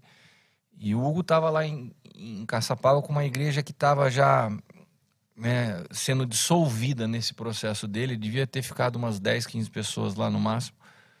E, e eu falei pro Lucas, eu queria que você ministrasse na, num lugar que é um filho meu que está caminhando comigo. E, e para mim aquilo era uma maneira de honrar ele. Se levar um cara que tá vindo para cá. E o, e o apóstolo Lucas foi lá e pregou para aquelas 15 pessoas como se fosse uma multidão, sabe? Uau. A gente foi até lá, eu, eu traduzindo e tal. E, e eu sempre vi isso nesses, nesses homens que hoje eu, eu admiro e tenho aprendido a admirar ao longo dos anos, que essa simplicidade que não está preso a um lugar, ao status, as uhum. pessoas, o cara vem aqui. E, mas o que me surpreende, né, o que eu vejo, é que muitas vezes essas coisas estão ocultas a alguém que vem desse processo com, com algumas expectativas. A religião constrói isso, né, Hugo? Sim. Então, para ele, todas as coisas, o que você vê que na, nas colocações dele, todas as lembranças era aquilo que chocava a religiosidade Sim. dele, era a maneira como eu me vestia, era a maneira que eu me comunicava, era um linguajar diferente, né? É, a oração que não era feita. Uhum. É, Tinha um estereótipo, né? É, tudo Tinha isso uma é construção de estereótipo. E eu imagino que pessoas que nos assistam hoje devam se chocar com as mesmas coisas que ele se chocava. E daí você fica Sim. cego para coisas que são muito mais preciosas que Deus está trazendo, porque você se prende a esses pontos que são diferentes de como você sempre concebeu o que é o evangelho. É, é Romanos 12, 2, né? Renovação é... da mente. Mas você precisa quebrar esse pragmatismo e se abrir. Mas não é chocante? Sim, Eu fico sim, ouvindo totalmente. ele falar. É, de fato, ele contou com detalhes exatos. Foi exatamente assim que aconteceu todas as coisas. Mas é, todas as vezes que eu ouço isso, me assusta de como coisas pequenas produzem um, um choque tão grande para alguém que tem uma mente pré-concebida, né? uma formatação assim, cara. É uma coisa que não é construída à noite pro dia. Não, né? foram anos. anos ah. preso a isso, né? Então quando né, às vezes eu até brinco que eu saí do Auschwitz da religião. Né? a gente está com duas perguntas aqui do Tiago Aparecido. É, a primeira pergunta é: o ambiente de paternidade é proposto pelo pai ou pelo filho? o ambiente de paternidade. É, na ver... não seria um ambiente, né? Mas... É, eu acho que a, a, a relação de relação, paternidade é. ela tem que ser primeiramente uma revelação para o filho, porque eu, eu, eu tenho uma percepção disso que eu não saio caçando filho, eu cuido de quem Deus envia. O meu, a minha responsabilidade é discernir se de fato Deus está enviando. Né? Mas dentro disso que você estava falando, eu acho assim, para mim foi uma coisa muito fantástica, foi a questão do ambiente que você construiu para que eu pudesse me abrir. Entendeu? O ambiente que Explica gente... um pouco mais é, isso para o pessoal entender. Porque como foi um ambiente que eu construí, eu não preciso ouvir. Léo, senta aqui no meu lugar, eu vou só no banheiro que eu tomei muita água aqui já volto. Hum. Vem aqui. o cara fica me olhando. Nós estamos ao vivo. É. Vou sair do ar, vou falar o quê? É. Vamos ouvir o que é. Esse ambiente né? Na verdade, porque o que acontece, eu vi, vi muitas vezes isso dentro da, né, nesse tempo todo na religiosidade, eu vi que quando os pastores eles tinham situações que eles tinham que se abrir, né, e quando eles não suportavam mais, eles se abriam e aquilo vinha em forma de julgamento, né, não vinha em forma de cuidado. Ou quando você ia, ia explanar, é, era, era assim, parcialmente, né? Não na totalidade. Exatamente. Pelo olhar de é, julgamento. Porque o ambiente já era disso. Então, é, é. eu creio até que muitos pastores hoje, eles estão vivendo situações que eles não querem viver. Às vezes até pecados que eles não querem viver e não conseguem vencer sozinho. Mas se eles exporem essa situação, isso vai vir contra eles. Isso não, não, vai, não vai criar um ambiente de cura, né? Então, e hoje, principalmente eu por fazer parte hoje aqui do sonho de Deus e como ministro aqui na casa, a gente tem esse cuidado, né? Onde a pessoa é, ela tem a, a liberdade de se abrir, porque como foi perguntado, a paternidade e isso eu ouvi do Cristiano na primeira vez que ele que a gente começou a falar de paternidade. Ele falou, Hugo, não, a questão não é o quanto eu posso ser pai na tua vida, mas é o quanto você está disposto a ser filho. É isso aí. Né? Então, e ser, estar disposto a ser filho é estar disposto a se abrir, a se rasgar. É uma troca, é. né? Uma troca. Hoje eu, e, e para você eu... conseguir chegar nesse ponto, você precisa de um, um ambiente, ambiente de segurança. É um esse ambiente seguro. de paternidade Exatamente. que eu acredito que o Thiago tenha Exatamente. pode ter falado é isso. É, é, esse ambiente de paternidade é o ambiente que nos dá segurança para a gente expor nosso coração. Porque eu sei que quando e hoje a gente ministra muito isso até na libertação aqui na casa, que o, a, a libertação já começa na exposição. Sim. Né? Quando eu tenho a coragem. Do cara chegar e já expor, falar, já é uma. Né? De reconhecer as minhas mazelas, reconhecer o meu pecado muitas vezes. Essa abertura, né? né? Então, isso dentro de um ambiente religioso, isso é altamente tóxico, é altamente destrutivo. Não existe né? isso. E aí depois é, vem... oculto, né? É, porque Fica depois é, eu vi a pessoa, de repente, por uma situação, ela tem que ser levada à frente, ela tem que ser Isso. exposta. É, eu já ouvi falar a disso, eu nunca vergonha. vi. Nossa, cara, isso É, existe, isso é né? destrutivo. A um concílio, É, a pedir perdão congregacionalmente. pedir perdão à igreja, É. né? E, e quando você, eh, nós, não- nós não estamos falando de, de ocultar, Aham. nós estamos falando de cuidar, né? Onde aquela pessoa ela, ela, ela encontra um ambiente de cura, Propício, né? né? Um ambiente, quando a gente fala aqui muito na casa de um ambiente saudável, é um ambiente onde eu, eu tenho essa liberdade de, de me expor, né? Eu hoje caminhando mais perto também do apóstolo Hélio, numa das conversas com ele, eu comecei a contar em pormenores, ele falou: "Hugo, não precisa nem se expor tanto". E eu falei para ele, falei, "Ah, eu tô tão rasgado que não tenho o que esconder". Então, para mim, eu falei para mim é um privilégio eu poder sentar e me expor, né? Porque eu sei que isso não volta contra mim nem em olhares.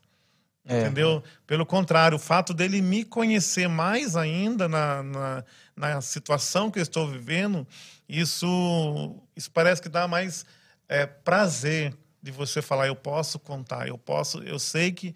Porque eu tenho dois filhos. Né? Outro dia minha filha chegou do trabalho, eu chego antes dela do almoço. Ela entrou na porta, ela abriu de máscara, só de olhar nos olhos dela eu sabia que tinha acontecido alguma coisa. E eu falei para ela assim: o que, que foi? Essa vulnerabilidade, começou- é. né? Você se torna ela já começou a vulnerável. chorar e, eu- e ela pôde expor a situação. Né? Então, a mesma coisa que nós vivemos aqui, a gente pode levar para casa, a gente pode viver no dia a dia. É isso aí. É, ent- eu acredito, e essa questão que ele falou aqui, se é proposto pelo pai ou pelo filho, pelo que eu, ac- eu vejo, né, todas as histórias que até vocês mesmos contaram, normalmente o Espírito Santo já começa a trabalhar na vida da pessoa e faz com que as coisas aconteçam para chegar até aqui no sonho de Deus. Né? Então nós diríamos que começa em Deus. Começa em Deus. Então tem gente que ouviu o teu nome, né? Gente que nem te conhecia, falou assim, ó, vai lá procurar o Cristiano. Ah, o E- Cris do, do né? Petra foi assim. É, tem uma galera que. É, eu acho que é, é discernimento e caminhada, É. né? Primeiro você tem o discernimento e a caminhada vai selando de fato é, que é para estar junto. É, e tem uma outra pergunta dele também, De quem? do Tiago Aparecido também, que fez essa primeira. Que, é, como um filho que não teve uma vivência com o seu pai de sangue pode viver uma paternidade espiritual? É, na verdade, é, a paternidade espiritual ela não tem, ela não tem uma necessidade de, dessa experiência da paternidade natural. No meu caso, por exemplo, minha paternidade natural foi tão forte, minha relação até hoje com meu pai, que eu achava que eu não precisava de paternidade espiritual. Então você tem dois, tem dois lados dessa mesma moeda. Mas é né? sadio a gente falar que o projeto é, é, certo seria o pai natural também ser a- É. o impulso do pai espiritual? É, esse é o desenho. Esse Por é o exemplo, desenho certo. Esse é o desenho. Na verdade, eu não tenho dúvida que o pai espiritual do Pedro é você. Uhum. Mas o que Assim acontece como do, da, do, do Caio da- e da, Bruna Bruna e sou eu. Caio. Mas há, há, um- há uma distorção do, de- do projeto de Deus na queda. Deus criou o homem à sua imagem e semelhança e deu ao homem o atributo de impartir imagem e semelhança aos seus filhos. Uhum.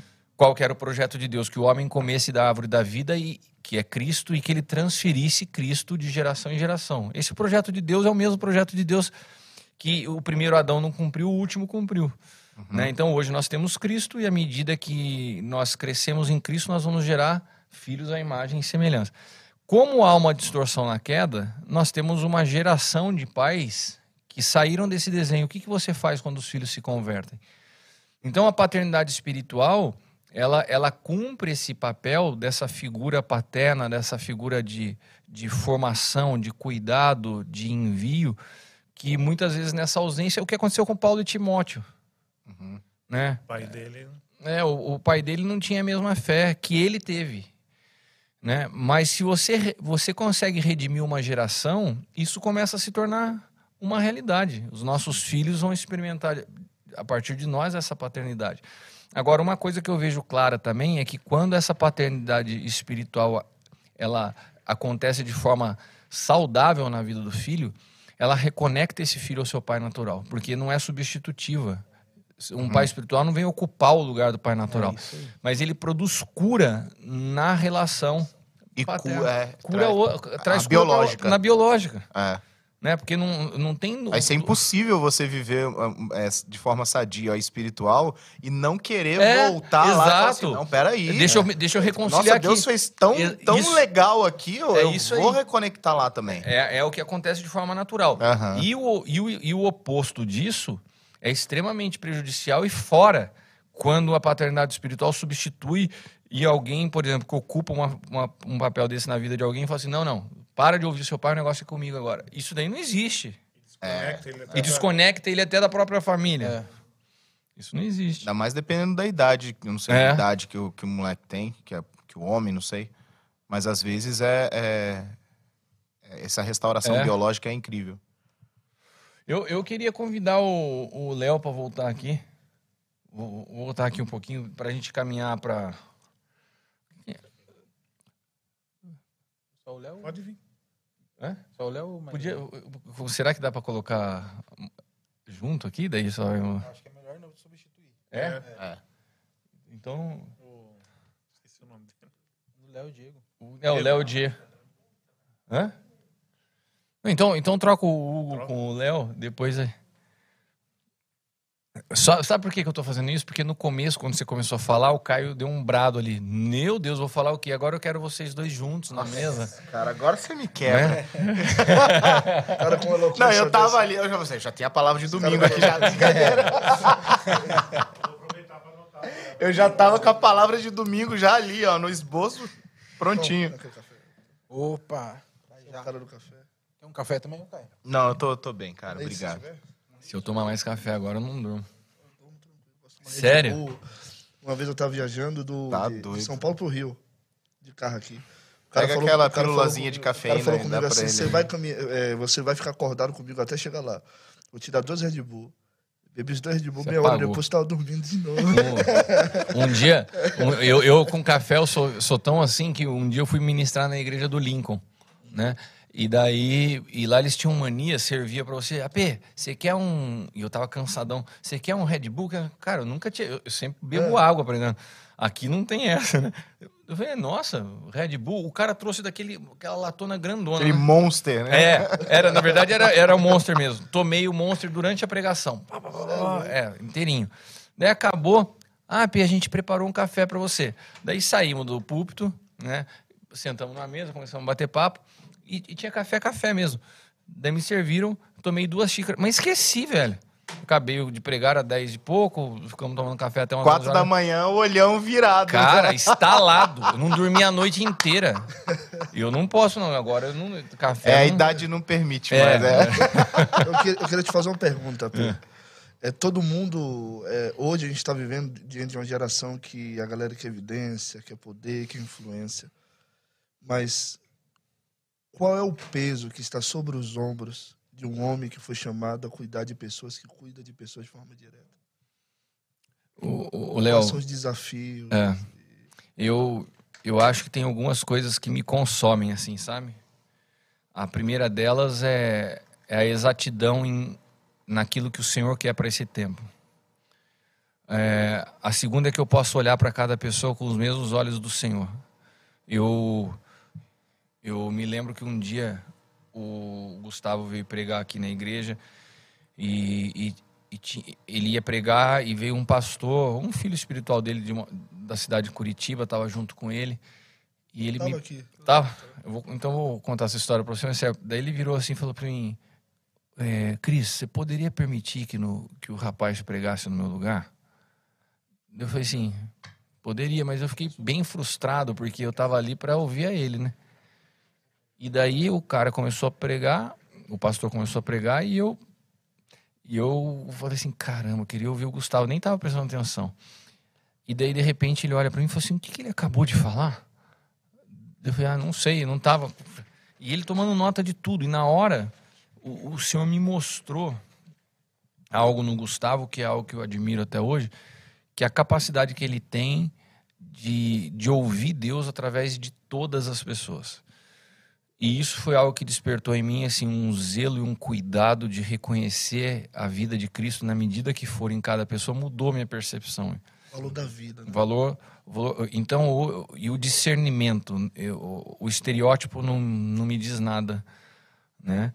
E, e eu acho que a outra grande questão eh, dentro do, do tema maturidade espiritual é é não permitir que as circunstâncias, as minhas emoções, as minhas dores me paralisem naquilo que é a vontade de Deus. Porque foram situações ao longo dos últimos anos que eu tive a tendência de querer é, me sentir inapto para coisas que Deus estava me habilitando. Ter é, justificativas para não fazer. Para não fazer. É, eu me lembro de algumas vezes que eu cheguei, por exemplo, principalmente em virada de ano. Eu chegava para o apóstolo e falava assim: me deixa de boa um, um tempo. Então, a, a, vida dele com meu pai foi fu fundamental para que eu não parasse, né? E então, assim, hoje me consome, sabe? É, a, a, a, exatidão com que e me consome ao ponto de me entristecer quando eu vejo essas distorções, quando eu vejo pessoas se movimentando com interesses equivocados, falando em nome de uma igreja, mas fazendo fora. Só que daí o senhor também me mostrou algo. É, a sua contribuição não está na denúncia do errado, mas na, exa na exatidão do certo. A exatidão do certo expõe o errado. Então não abra tua boca para ficar criticando, falando aquilo que você está vendo que está errado. E você está vendo, porque os teus olhos se abriram, mas você não, não é o teu papel. Oséias capítulo 7, se eu não me engano, fala sobre isso. Né? Se eu saro. É... Vamos achar aqui. Inclusive, quem quiser saber mais disso, no goodjump.com.br tem seus livros lá e tem um deles que você fala sobre isso, né? Você tá, tá muito bem hoje, hein, Jafão? Eu acho que você tá é. querendo renovação. Hashtag fica Jafão. renovar meu contrato. Então tem que falar dos livros do apóstolo Cristiano. Quais são os livros? Quais são os né? livros? Olha, olha só, é, o Zé 7 mesmo. Quando eu empreendo ações para restaurar e sarar Israel, observo a malignidade de Efraim. Quando eu saro Israel, eu exponho a malignidade de Efraim. Foi essa a palavra que o Senhor me deu. Falou assim: é, a exposição do errado está na cura do que é o uhum. certo, não na denúncia do errado. Não é o nosso papel. Então hoje me consome a precisão e entender a voz de Deus para esse tempo naquilo que eu estou fazendo. É, é, isso é o, a minha maior preocupação. O que, to, que eu estou fazendo está é, tá dentro do desenho está exato ao que Deus estabeleceu para esse tempo, isso é, é a maior causa hoje do meu. Eu queria só complementar um negócio assim de quem vê de fora. É, uma das preocupações que eu vejo assim e, já foi objeto de conversa sobre um, uma geração e um mundo hoje que busca a visibilidade, que busca é, plataformas eu sempre vi no Kiko aquele que se preocupa sobre quem eu sou e não sobre o que eu faço. É. E o resultado natural da cura de quem eu sou é a transformação daquilo que eu faço. Exato. Então não olha sobre quem está na plataforma, para quantos milhares você está falando, mas para quem você é. Eu acho que essa é a grande construção sadia é. desse relacionamento é, paternal, de eu me preocupo com quem você é. O que você faz deixa que trabalhando sobre quem você é, o que você faz será transformado naturalmente, é. né? É, e isso, para quem olha de fora, eu que olho assim, vejo a tua movimentação, os lugares onde você vai, é, e me surpreende, por exemplo, Lucas, Lucas Marques pregar na, numa igreja pequena e no, numa igreja com milhões de pessoas, na mesma proporção e intensidade. É, eu acho que isso é um pouco de quem você é também. É, eu, dentro ainda do que ele falou, é, e o que você está falando agora, tem uma palavra que eu ministrei, eu acho que não foi nem presencialmente, foi no Aljava Online. Não sei se você participou, se você. É, é quando eu falei de perspectivas eternas. Né? À, à medida que nós temos uma visão da vida, das circunstâncias, a partir de uma ótica da eternidade, esse também é um, uhum. é um desafio gigante, porque você percebe pessoas, situações e circunstâncias não a partir daquilo que é natural, mas a parte... Vai na contramão de tudo. Também. Vai na contramão de tudo. É porque aí você consegue enxergar o ouro que a pessoa vai brilhar daqui a um tempo e não necessariamente a condição que ela está hoje, né? É. E aí entra no que ele começou a falar, que o Léo começou falando sobre o relacional e o interpessoal e, e é, é sobre isso. E outra, além de você ver o que pode brilhar daqui a um tempo, você também não se impressiona com aquilo que está brilhando, mas que no espírito você vê que não é ouro. Eita. Né? Eu tive uma experiência muito forte dessa numa conferência que eu estava numa cidade, não vou mencionar nome, senão começa a ligar os pontos, mas eu estava numa conferência numa cidade, uma conferência bastante conhecida e que tem como, como é, já é uma tradição ela chamar sempre alguns pastores relevantes hoje, não do universo tradicional, mas mais dessa pegada que a gente conhece, tá? Então tinham nomes ali de expressão, Circuito, do, do circuito, circuito, é. do mainstream É, gospel. mainstream gospel. Então, daí tinha Ah, bonito esse, hein? ah, tinha alguns nomes bem conhecidos ali. E eu lembro que eu fui a essa conferência, fui convidado para sentar ali nos primeiros lugares, e daí eu estava sentado ali e começou a me dar uma sensação de, assim, eu, não- eu não estava me sentindo bem. Não estava me sentindo bem, e daí eu falei, caramba, será que eu estou muito crítico? E eu comecei a me incomodar. Porque a primeira pessoa que pregou era bem conhecida, uma certa relevância, e me incomodou. Daí a segunda me incomodou. E aquela noite tinham três pregações. E a terceira me incomodou. Daí Eu falei, Senhor, tem algo errado em mim. Tem algo errado em mim. E daí o Espírito Santo falou assim, claro. Não, não foi nesse momento. Eu, eu encomendado, depois eu saí e fui convidado para um coffee break, um café que ia ter lá. Estavam todos esses pregadores. E estava o pastor da igreja local. Esse eu posso falar o nome né, que era o o Bigard do Bola de Neve de Curitiba. E eu eu tava naquele canto e eu não conhecia o Bigard. E, e, e quando eu olhei para ele e ele não tinha pregado, cara, uma simplicidade, ele parecia que ele tava servindo na Um mesa. ali. abraço pro Biga. Um abraço pro Bigard se estiver ouvindo. Não deve estar ouvindo, porque ele não para É, também. Para. Mas ele estava servindo ali na mesa, conversando com as pessoas. Eu perguntei para a pessoa, quem que é? Ele disse, ah, é o, é o pastor da igreja. Cara, o cara, para mim, lembrou até o, apóstolo L, que tem conferência aqui na casa, você não sabe quem que é o pastor da casa. Todo mundo pensa que sou eu, né? Porque ele não aparece. E daí o senhor me falou assim, eu te trouxe aqui para conhecer ele. Porque todos os outros que você ouviu, que você está achando que foi incômodo seu, na verdade eles já estão reprovados há muito tempo. Uau. E daí, cara, Deus me deu, me- Deus me deu essa palavra no espírito e ainda me levou pro texto de Saul, que já tinha sido reprovado e continuava por 14 anos reinando, né? Então tem muita gente que está funcionando que já está reprovada por Deus há muito tempo. Então, quando essa experiência aconteceu e eu, e eu, e eu de fato conhecendo depois o Bigard, que se tornou um amigo, um irmãozão meu, né? O, o Bigard hoje eu considero um cara é, muito, muito próximo no espírito, né? É, eu, eu fui conhecendo o Bigard e eu vi que aquela palavra se confirmou. De fato, Deus me estava me mostrando o coração de um cara que é simples, que não está preso à posição que ele está, ao tamanho da igreja que ele tem, a quantidade de, de pessoas que ele cuida, mas ele tem uma essência que agrada a Deus. E, e esse é outro desafio, Léo. Agora, apóstolo, eu, eu, Só para eu concluir. Tá, tá. Esse é um outro grande desafio. Quando você se encontra com alguém, você conseguir. Porque Paulo fala isso: a ninguém mais eu conheço segundo a carne. Né? Você discernir pelo Espírito é o que vai te dar precisão na tua jornada com Deus, porque você não olha nada do que está por fora. Aquele dia foi chocante para mim, porque se eu te falar quem eram essas pessoas, provavelmente se tivesse aqui hoje ia estar todo mundo parado, girando em, conceito popular. né? orbitando em volta dessas pessoas. E quando Deus fala para mim, cara, não. Então, eu- o Jefão sabe disso. Quando a palavra que Deus me deu, quando eu fui enviado pelo apóstolo Hélio para cuidar das pessoas no Aljava, o Senhor falou assim: você tem uma responsabilidade. Cuidar com o mesmo zelo, com o mesmo cuidado, com o mesmo amor de cada pastor que chegar até você, sem nunca olhar tamanho de igreja, quantidade de pessoas, capacidade financeira. Então, hoje, eu cuido com o mesmo amor.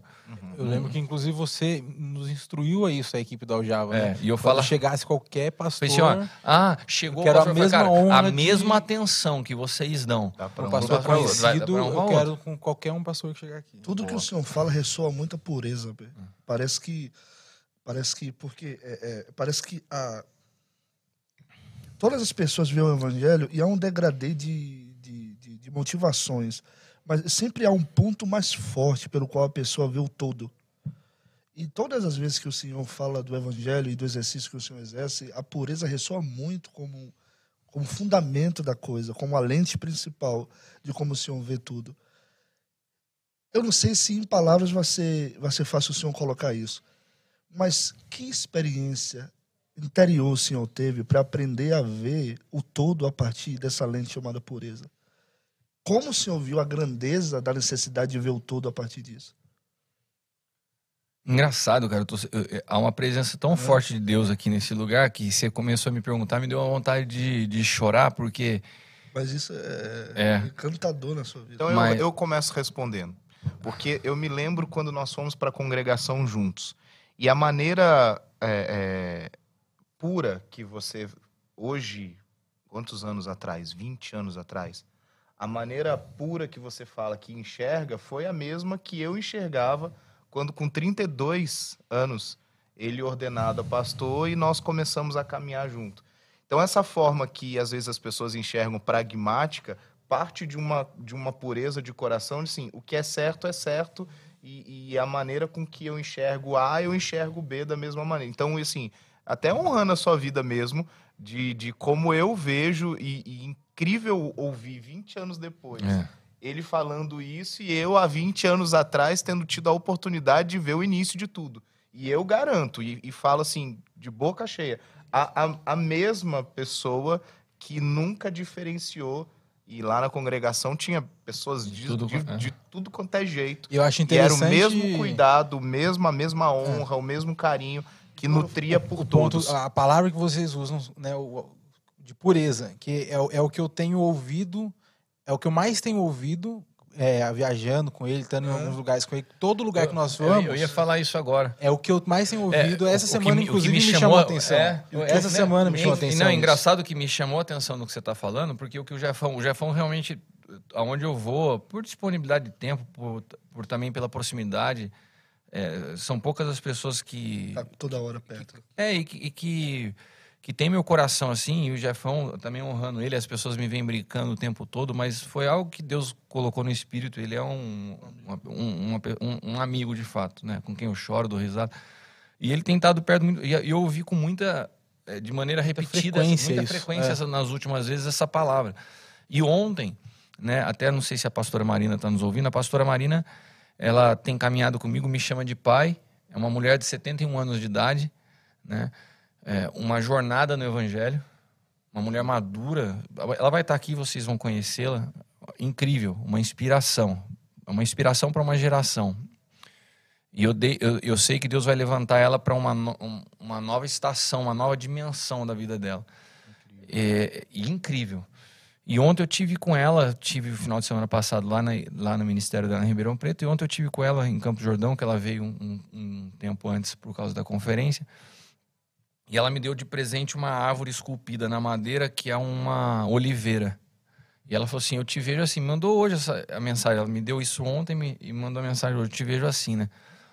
Ela falou assim: São, 20, se eu não me engano, depois a senhora me corrige se eu estiver errado, pastor. Ela falou: São 26 anos de evangelho.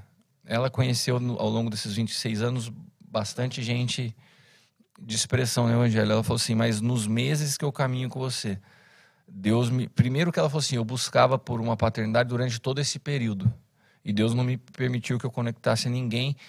E quando eu conheci você, o Senhor me falou que pela pureza que você portava, era a pessoa correta para eu estar. E ontem ela me deu essa árvore e falou dessa pureza. Então, quando você falou sobre isso agora. Não é moralismo. É uma pureza que é além da questão não, moral. Mas o, o que sabe o que, que eu sinto? É uma pureza que, que, oh, uau, que emana, emana de um espírito limpo. Mas então, mas daí eu ia te responder, né? Eu só, eu só falei tudo isso porque eu queria contextualizar que é muito de Deus isso, porque eu ouvi muito essas frases nesses últimos dias. E eu me lembro, cara, que quando todo esse processo de que, que se potencializou com a revelação de Cristo em mim, a experiência com a cruz, de Deus ter me conduzido de fato por processos violentos à cruz, e que tudo que aconteceu em mim, como meus olhos se abriram, o entendimento que Deus foi me dando, tudo que veio foi dele, ele que fez todas as coisas. No meio desse processo, porque o início desse processo tem uma esses marcos que eu falo, o início desse processo teve um marco grande do Lucas. Mas quando eu já estava no meio desse processo, teve um dia que eu fui numa ministração que pela primeira vez que eu, que eu tive assim uma relação com Gustavo Lara. Ele estava ministrando, ele veio até a minha direção e me deu uma palavra profética. Falou assim, ó, ele estava aqui em Taubaté, na igreja do, do Diogo, né, que era a igreja do, do povo, né, na época. É, igreja do povo. Igreja do... Naquela época. Daí ele saiu, tava vários pastores, vários amigos juntos, né, sentados próximos. Ele falou assim, cara, o que tô... ele falou assim, ele me apontou o dedo e falou para todo mundo que eu tô falando aqui, isso aqui é novo para você não. Eu vejo que tudo isso já está dentro de você, eu vejo vários livros dentro de você, mas o senhor falou assim, eu vou ser alguém que vai te ajudar a ordenar esses livros.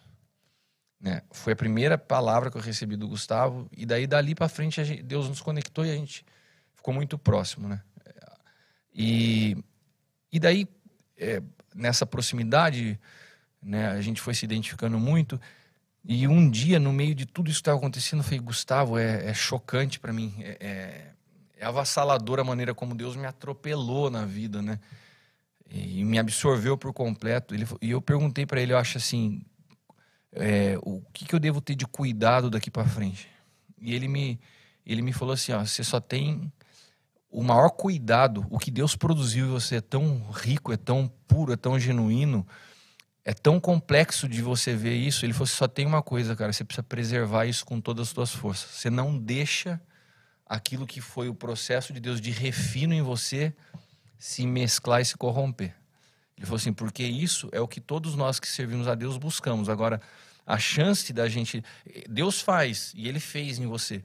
Agora, você pode dar espaço para que isso se corrompa. Então, o teu maior cuidado é vigiar Guardar o coração. Guardar aquilo uhum. que ele produziu em você para que não se não se perca, né? Não se corrompa. Então, depois de todos esses anos, é, se, se tivesse uma marca para falar e, e, fosse essa, para mim assim me enche muito, mexe muito comigo, porque de fato tem sido é, é, alvo do meu enfoque em preservar e guardar e cuidar e não me deixar levar por, por outros pensamentos ou é. Muitas vezes a gente passando um processo na vida, a gente tem a tendência de se revoltar com muita coisa, né? É. E a revolta produz uma impureza, um espírito é, é. é contencioso, é. Né? um sentimento. Os porquês, né? Os porquês, os questionamentos. Mas é incrível você pensar que a, a, pureza do azeite ele é determinado pelo tipo da moenda, né? Então, se você. Se há uma, uma um ocorrido, eu acho que de tudo isso para te fazer chegar aqui hoje é o processo de moenda que você é. passou, como você falou, da cruz, de Cristo, de entender esse lugar da cruz e tantas outras situações que faz hoje isso ser mantido num lugar é, precioso em Deus. Você sabe, é, eu passei por tudo isso para para é. ter isso puro aqui. Aí eu não vou não vou abrir mão dessa é. pureza. É, e não é pelo, pelo olhar, é simplesmente pelo processo que me fez o que te fez, nos fez chegar até onde estamos, né?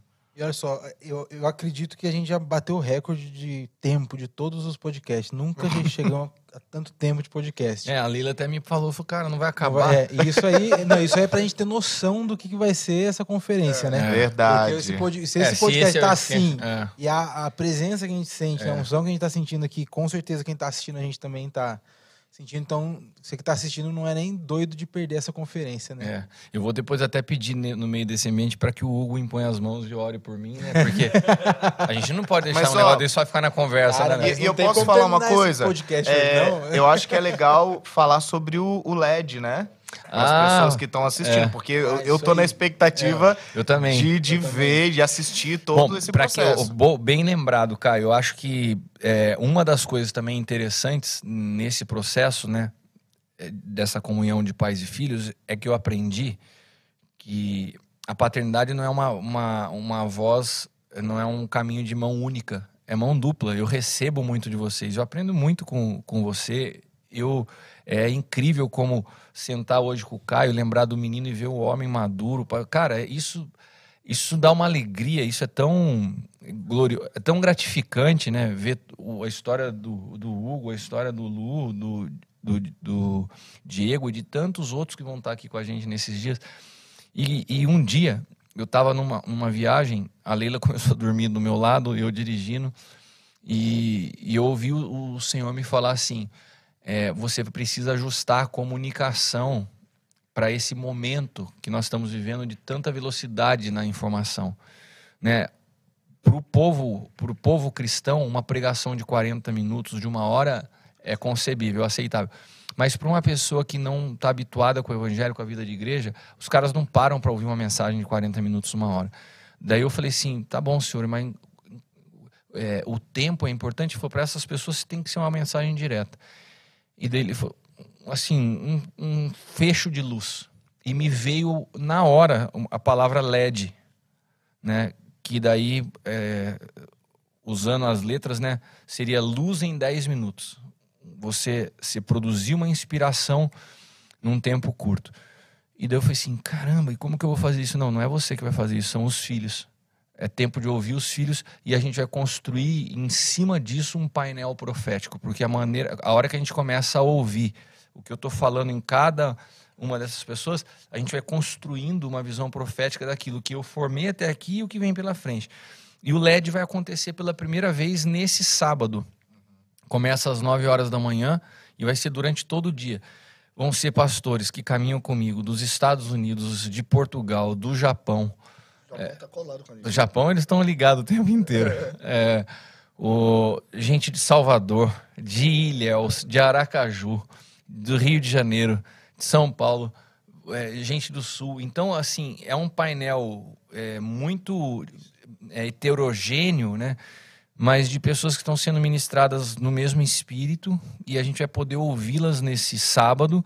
E eu acredito que, como, como o Caio, isso está me enchendo de expectativa, porque é, eu estava.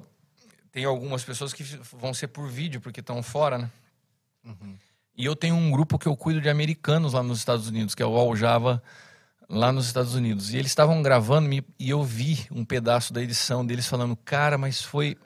Eu comecei a ver e comecei a chorar, porque é, são dois anos cuidando deles. E se você vê as, as palavras deles mudaram, a fisionomia deles mudaram, e eles começam a lembrar e falar aquilo lá foi mexendo tanto comigo.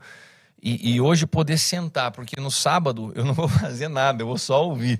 Uhum. Poder sentar e ser ministrado pelos filhos, cara, né? E sabe o que o senhor me falou? Falou assim: isso não existe. Porque hoje a paternidade é, é uma via de mão única, o cara só quer falar, falar, você aprende. Então você sentar para ouvir os filhos, isso é incrível e isso é um caminho do Senhor. E se já foi bom ouvir cinco histórias é. diferentes, imagina ouvir é. de uma galera falando o dia é. todo. E a gente ainda se, se prendeu ao assunto ser cuidado. Sim. Agora você imagina você amplo. pegar um amplo e dar vai liberdade. Assim, o que, que Deus tem falado com você, Caio? Você imagina se a conversa com cinco hoje aqui não fosse sobre cuidado. O que, que Deus tem trazido ao teu espírito nos últimos dias? Te dou liberdade para falar. O que, que Deus tem falado? Uhum. Cara, eu, eu acho demais isso. Você sentar e ouvir o que o senhor está fazendo no no corpo. Então, o LED vai ser essa experiência da gente ouvir várias pessoas. Eu acho que, que isso vai ser impactante. A gente está acostumado a ir numa conferência que você ouve um cara por duas horas, o outro por. Agora você vai pegar duas horas, em duas horas você vai ouvir dez pessoas. Uhum. Né? E de uma forma muito dinâmica. Então eu tô assim, e como foi uma inspiração pelo espírito, não foi uma estratégia de marketing, eu tô muito vai é, ser bom. Tô muito confiante que vai ser. poder se ouvir também, gostoso. É.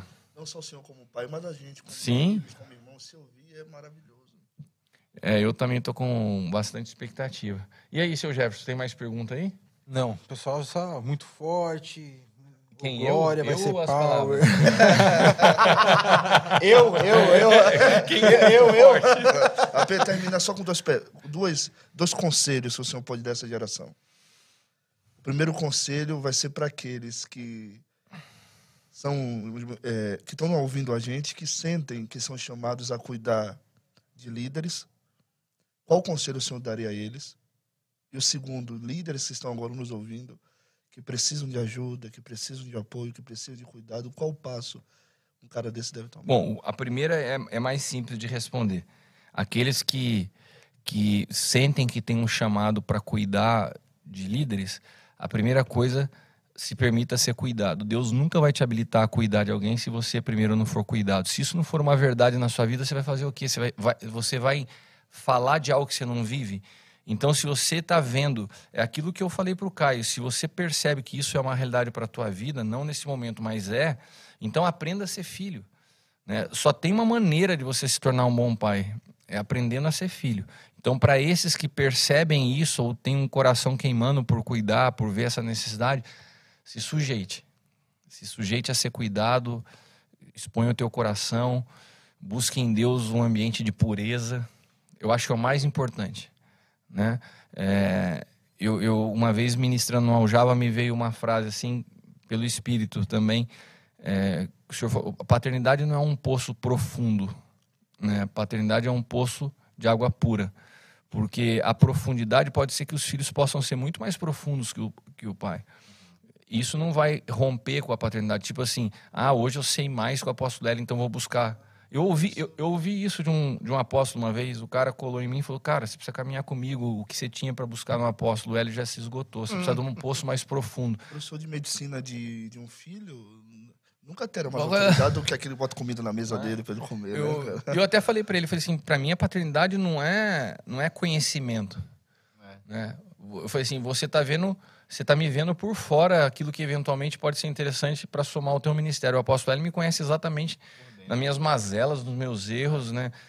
Então, eu entendo isso, que as pessoas que querem cuidar, primeiro têm que ser cuidadas. E segundo, aqueles que percebem a necessidade de cuidar, é, é pedir primeiro, Senhor, abra os meus olhos espirituais para que eu me conecte a alguém por pureza e não pelo estereótipo daquilo que, se que, que eu identifico como interessante. Isso pode ser é, extremamente prejudicial ou, ou enganoso. Uhum. Quando se olha e fala assim, nossa, é esse. Cara, não vai por isso. Mas permita que Deus te mostre aonde há um ambiente de pureza, porque esse é um ambiente seguro de paternidade. O Senhor disse, né? Se há um coração disposto a querer a verdade, ela vai. Ela vai, ela se vai manifestar. se manifestar. Boa. Eu, eu, vou aproveitar né, que você me fez essas duas perguntas e pedir que você faça as suas considerações finais, daí a gente vai rodando com os outros irmãos aqui para a gente poder de tudo que a gente falou hoje, o que, que você deixaria de orientação para quem está nos ouvindo? Eu deixaria de, de orientação para essa geração é desenvolver a capacidade de ouvir aqueles que já estão na caminhada, aqueles que já têm uma história de cuidado com outros, aqueles que já deram frutos de arrependimento e experimentaram a cruz. Amém. Eu acho que é tempo da minha geração, de tipo 30, 35 para baixo, calar um pouco e aprender a ouvir vozes que realmente experimentaram a cruz. E você vai falar no LED? Vou falar no LED. Qual que vai ser o seu tema? O evangelho do eu ao nós. Uau! Caramba, hein? Se você quer ouvir uma mensagem do Léo, o evangelho do eu ao nós, sábado, aqui no Sonho de Deus, é só chegar. Vai ser transmitido? Vai ser transmitido Bom saber. É, ao vivo, né, pelo, pelo canal da TV Rica, no YouTube. Mas nada como estar presencialmente, né, nada, né, cara? Estar presencialmente. espaço aos meus irmãos. Então tá bom. Já pode. Você pode, pode vir o pastor Hugo no lugar do Léo, enquanto isso. Eu já falo. O, já. o Caio também faz suas Minhas últimas é, considerações. Faz, faz as suas considerações e também se você gostaria de deixar uma mensagem para o pessoal que está nos assistindo? Você... É, eu acho que as minhas considerações eu, eu faço das, das palavras que a gente conversou aqui, né? Muitas pessoas querem ser pais, mas poucos estão dispostos a ser filhos.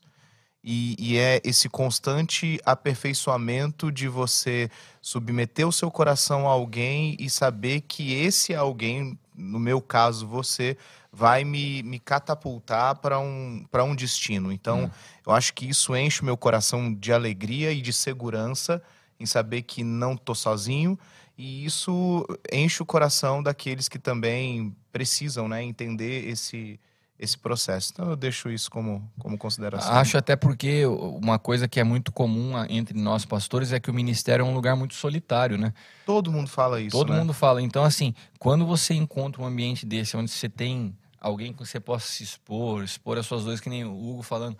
Cara, chegava sexta-feira, para mim era um peso. Para quem que o cara fala isso por 20 anos? Não tem para quem falar. Então é um ambiente que deixa mais leve, que traz cura, que nos renova, né? E, e, eu estou muito feliz é de ter você aqui com a gente hoje. Agradeço você ter aceitado o convite. De cara. E amo muito a sua vida, viu? Também, muito bom. E o teu nome é muito bonito. Ah, o, o, o Lu, aqui? já troca aqui, vem, vem, vem no lugar do Caio aquilo. Enquanto isso, o Hugo vai fazendo as considerações dele. Quero agradecer a sua vida, Cristiano, por aquilo que Deus já produziu na minha vida através de você desde o do primeiro encontro, né? Desde a primeira vez que te vi, né? foi tão marcante. Aquilo ali foi desconstrutivo já naquele momento, né? E Deus já mostrou aquilo que ele queria fazer. E de fato a gente já viveu, né? Assim, principalmente no primeiro ano, quase um ano e meio, né?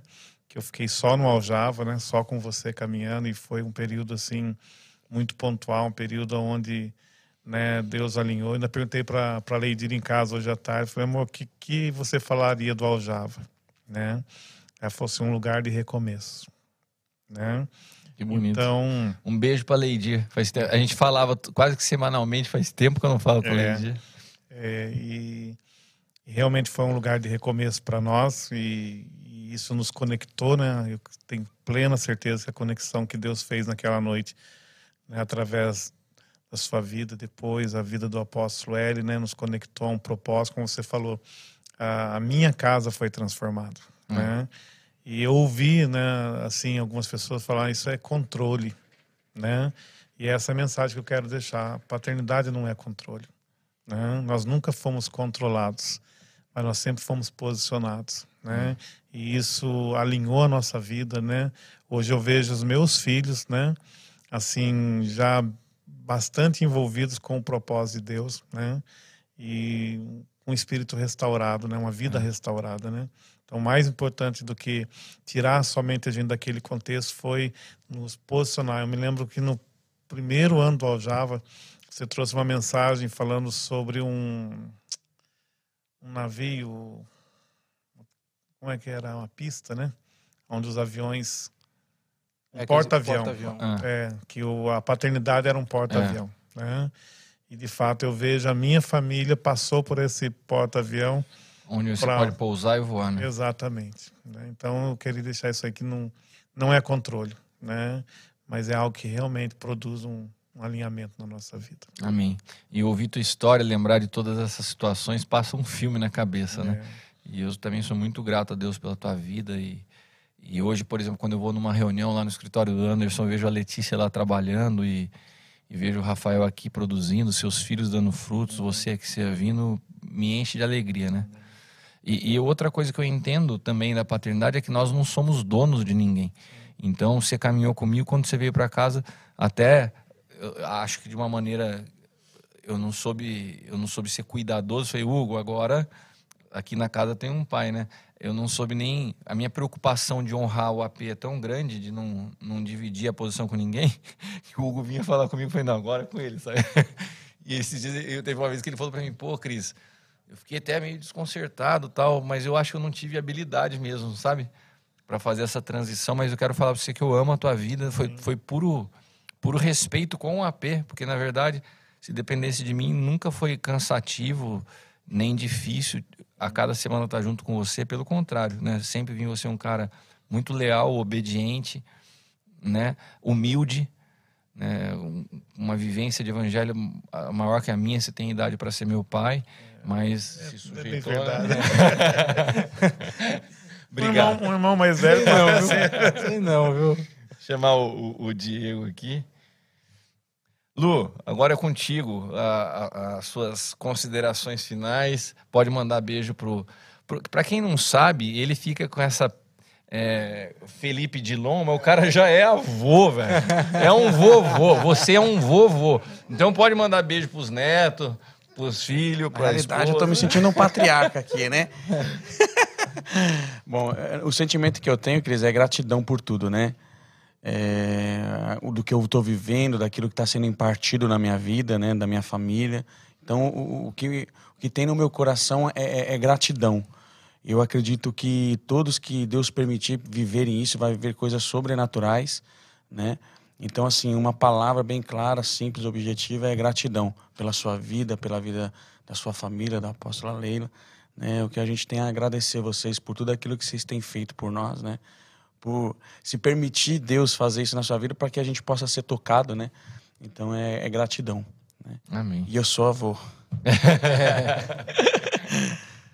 Diego, direto dos Estados Unidos para cá, que alegria, não, cara? A gente poder ter você aqui, parece que até é, não cai a ficha, né? Eu só olhava esse cara por vídeo por quase cinco anos e de repente eu, eu, eu, ele me mandou uma mensagem no WhatsApp, falou assim, Cris, eu tô aqui.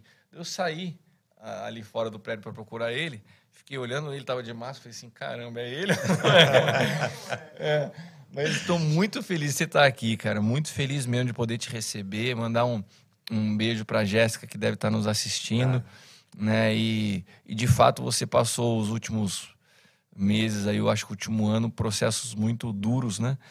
E eu acredito que, dentro do que eu tenho visto do Evangelho nos últimos anos, esses processos que parece que vão nos destruir são eles que nos trazem, de fato, a oportunidade de conceber a vida, porque é, se tem algo que é pedagógico no processo do novo pacto, é a dor. Ela é extremamente pedagógica. Você aprende na dor o que você não aprenderia em anos de conquistas e vitórias. Né?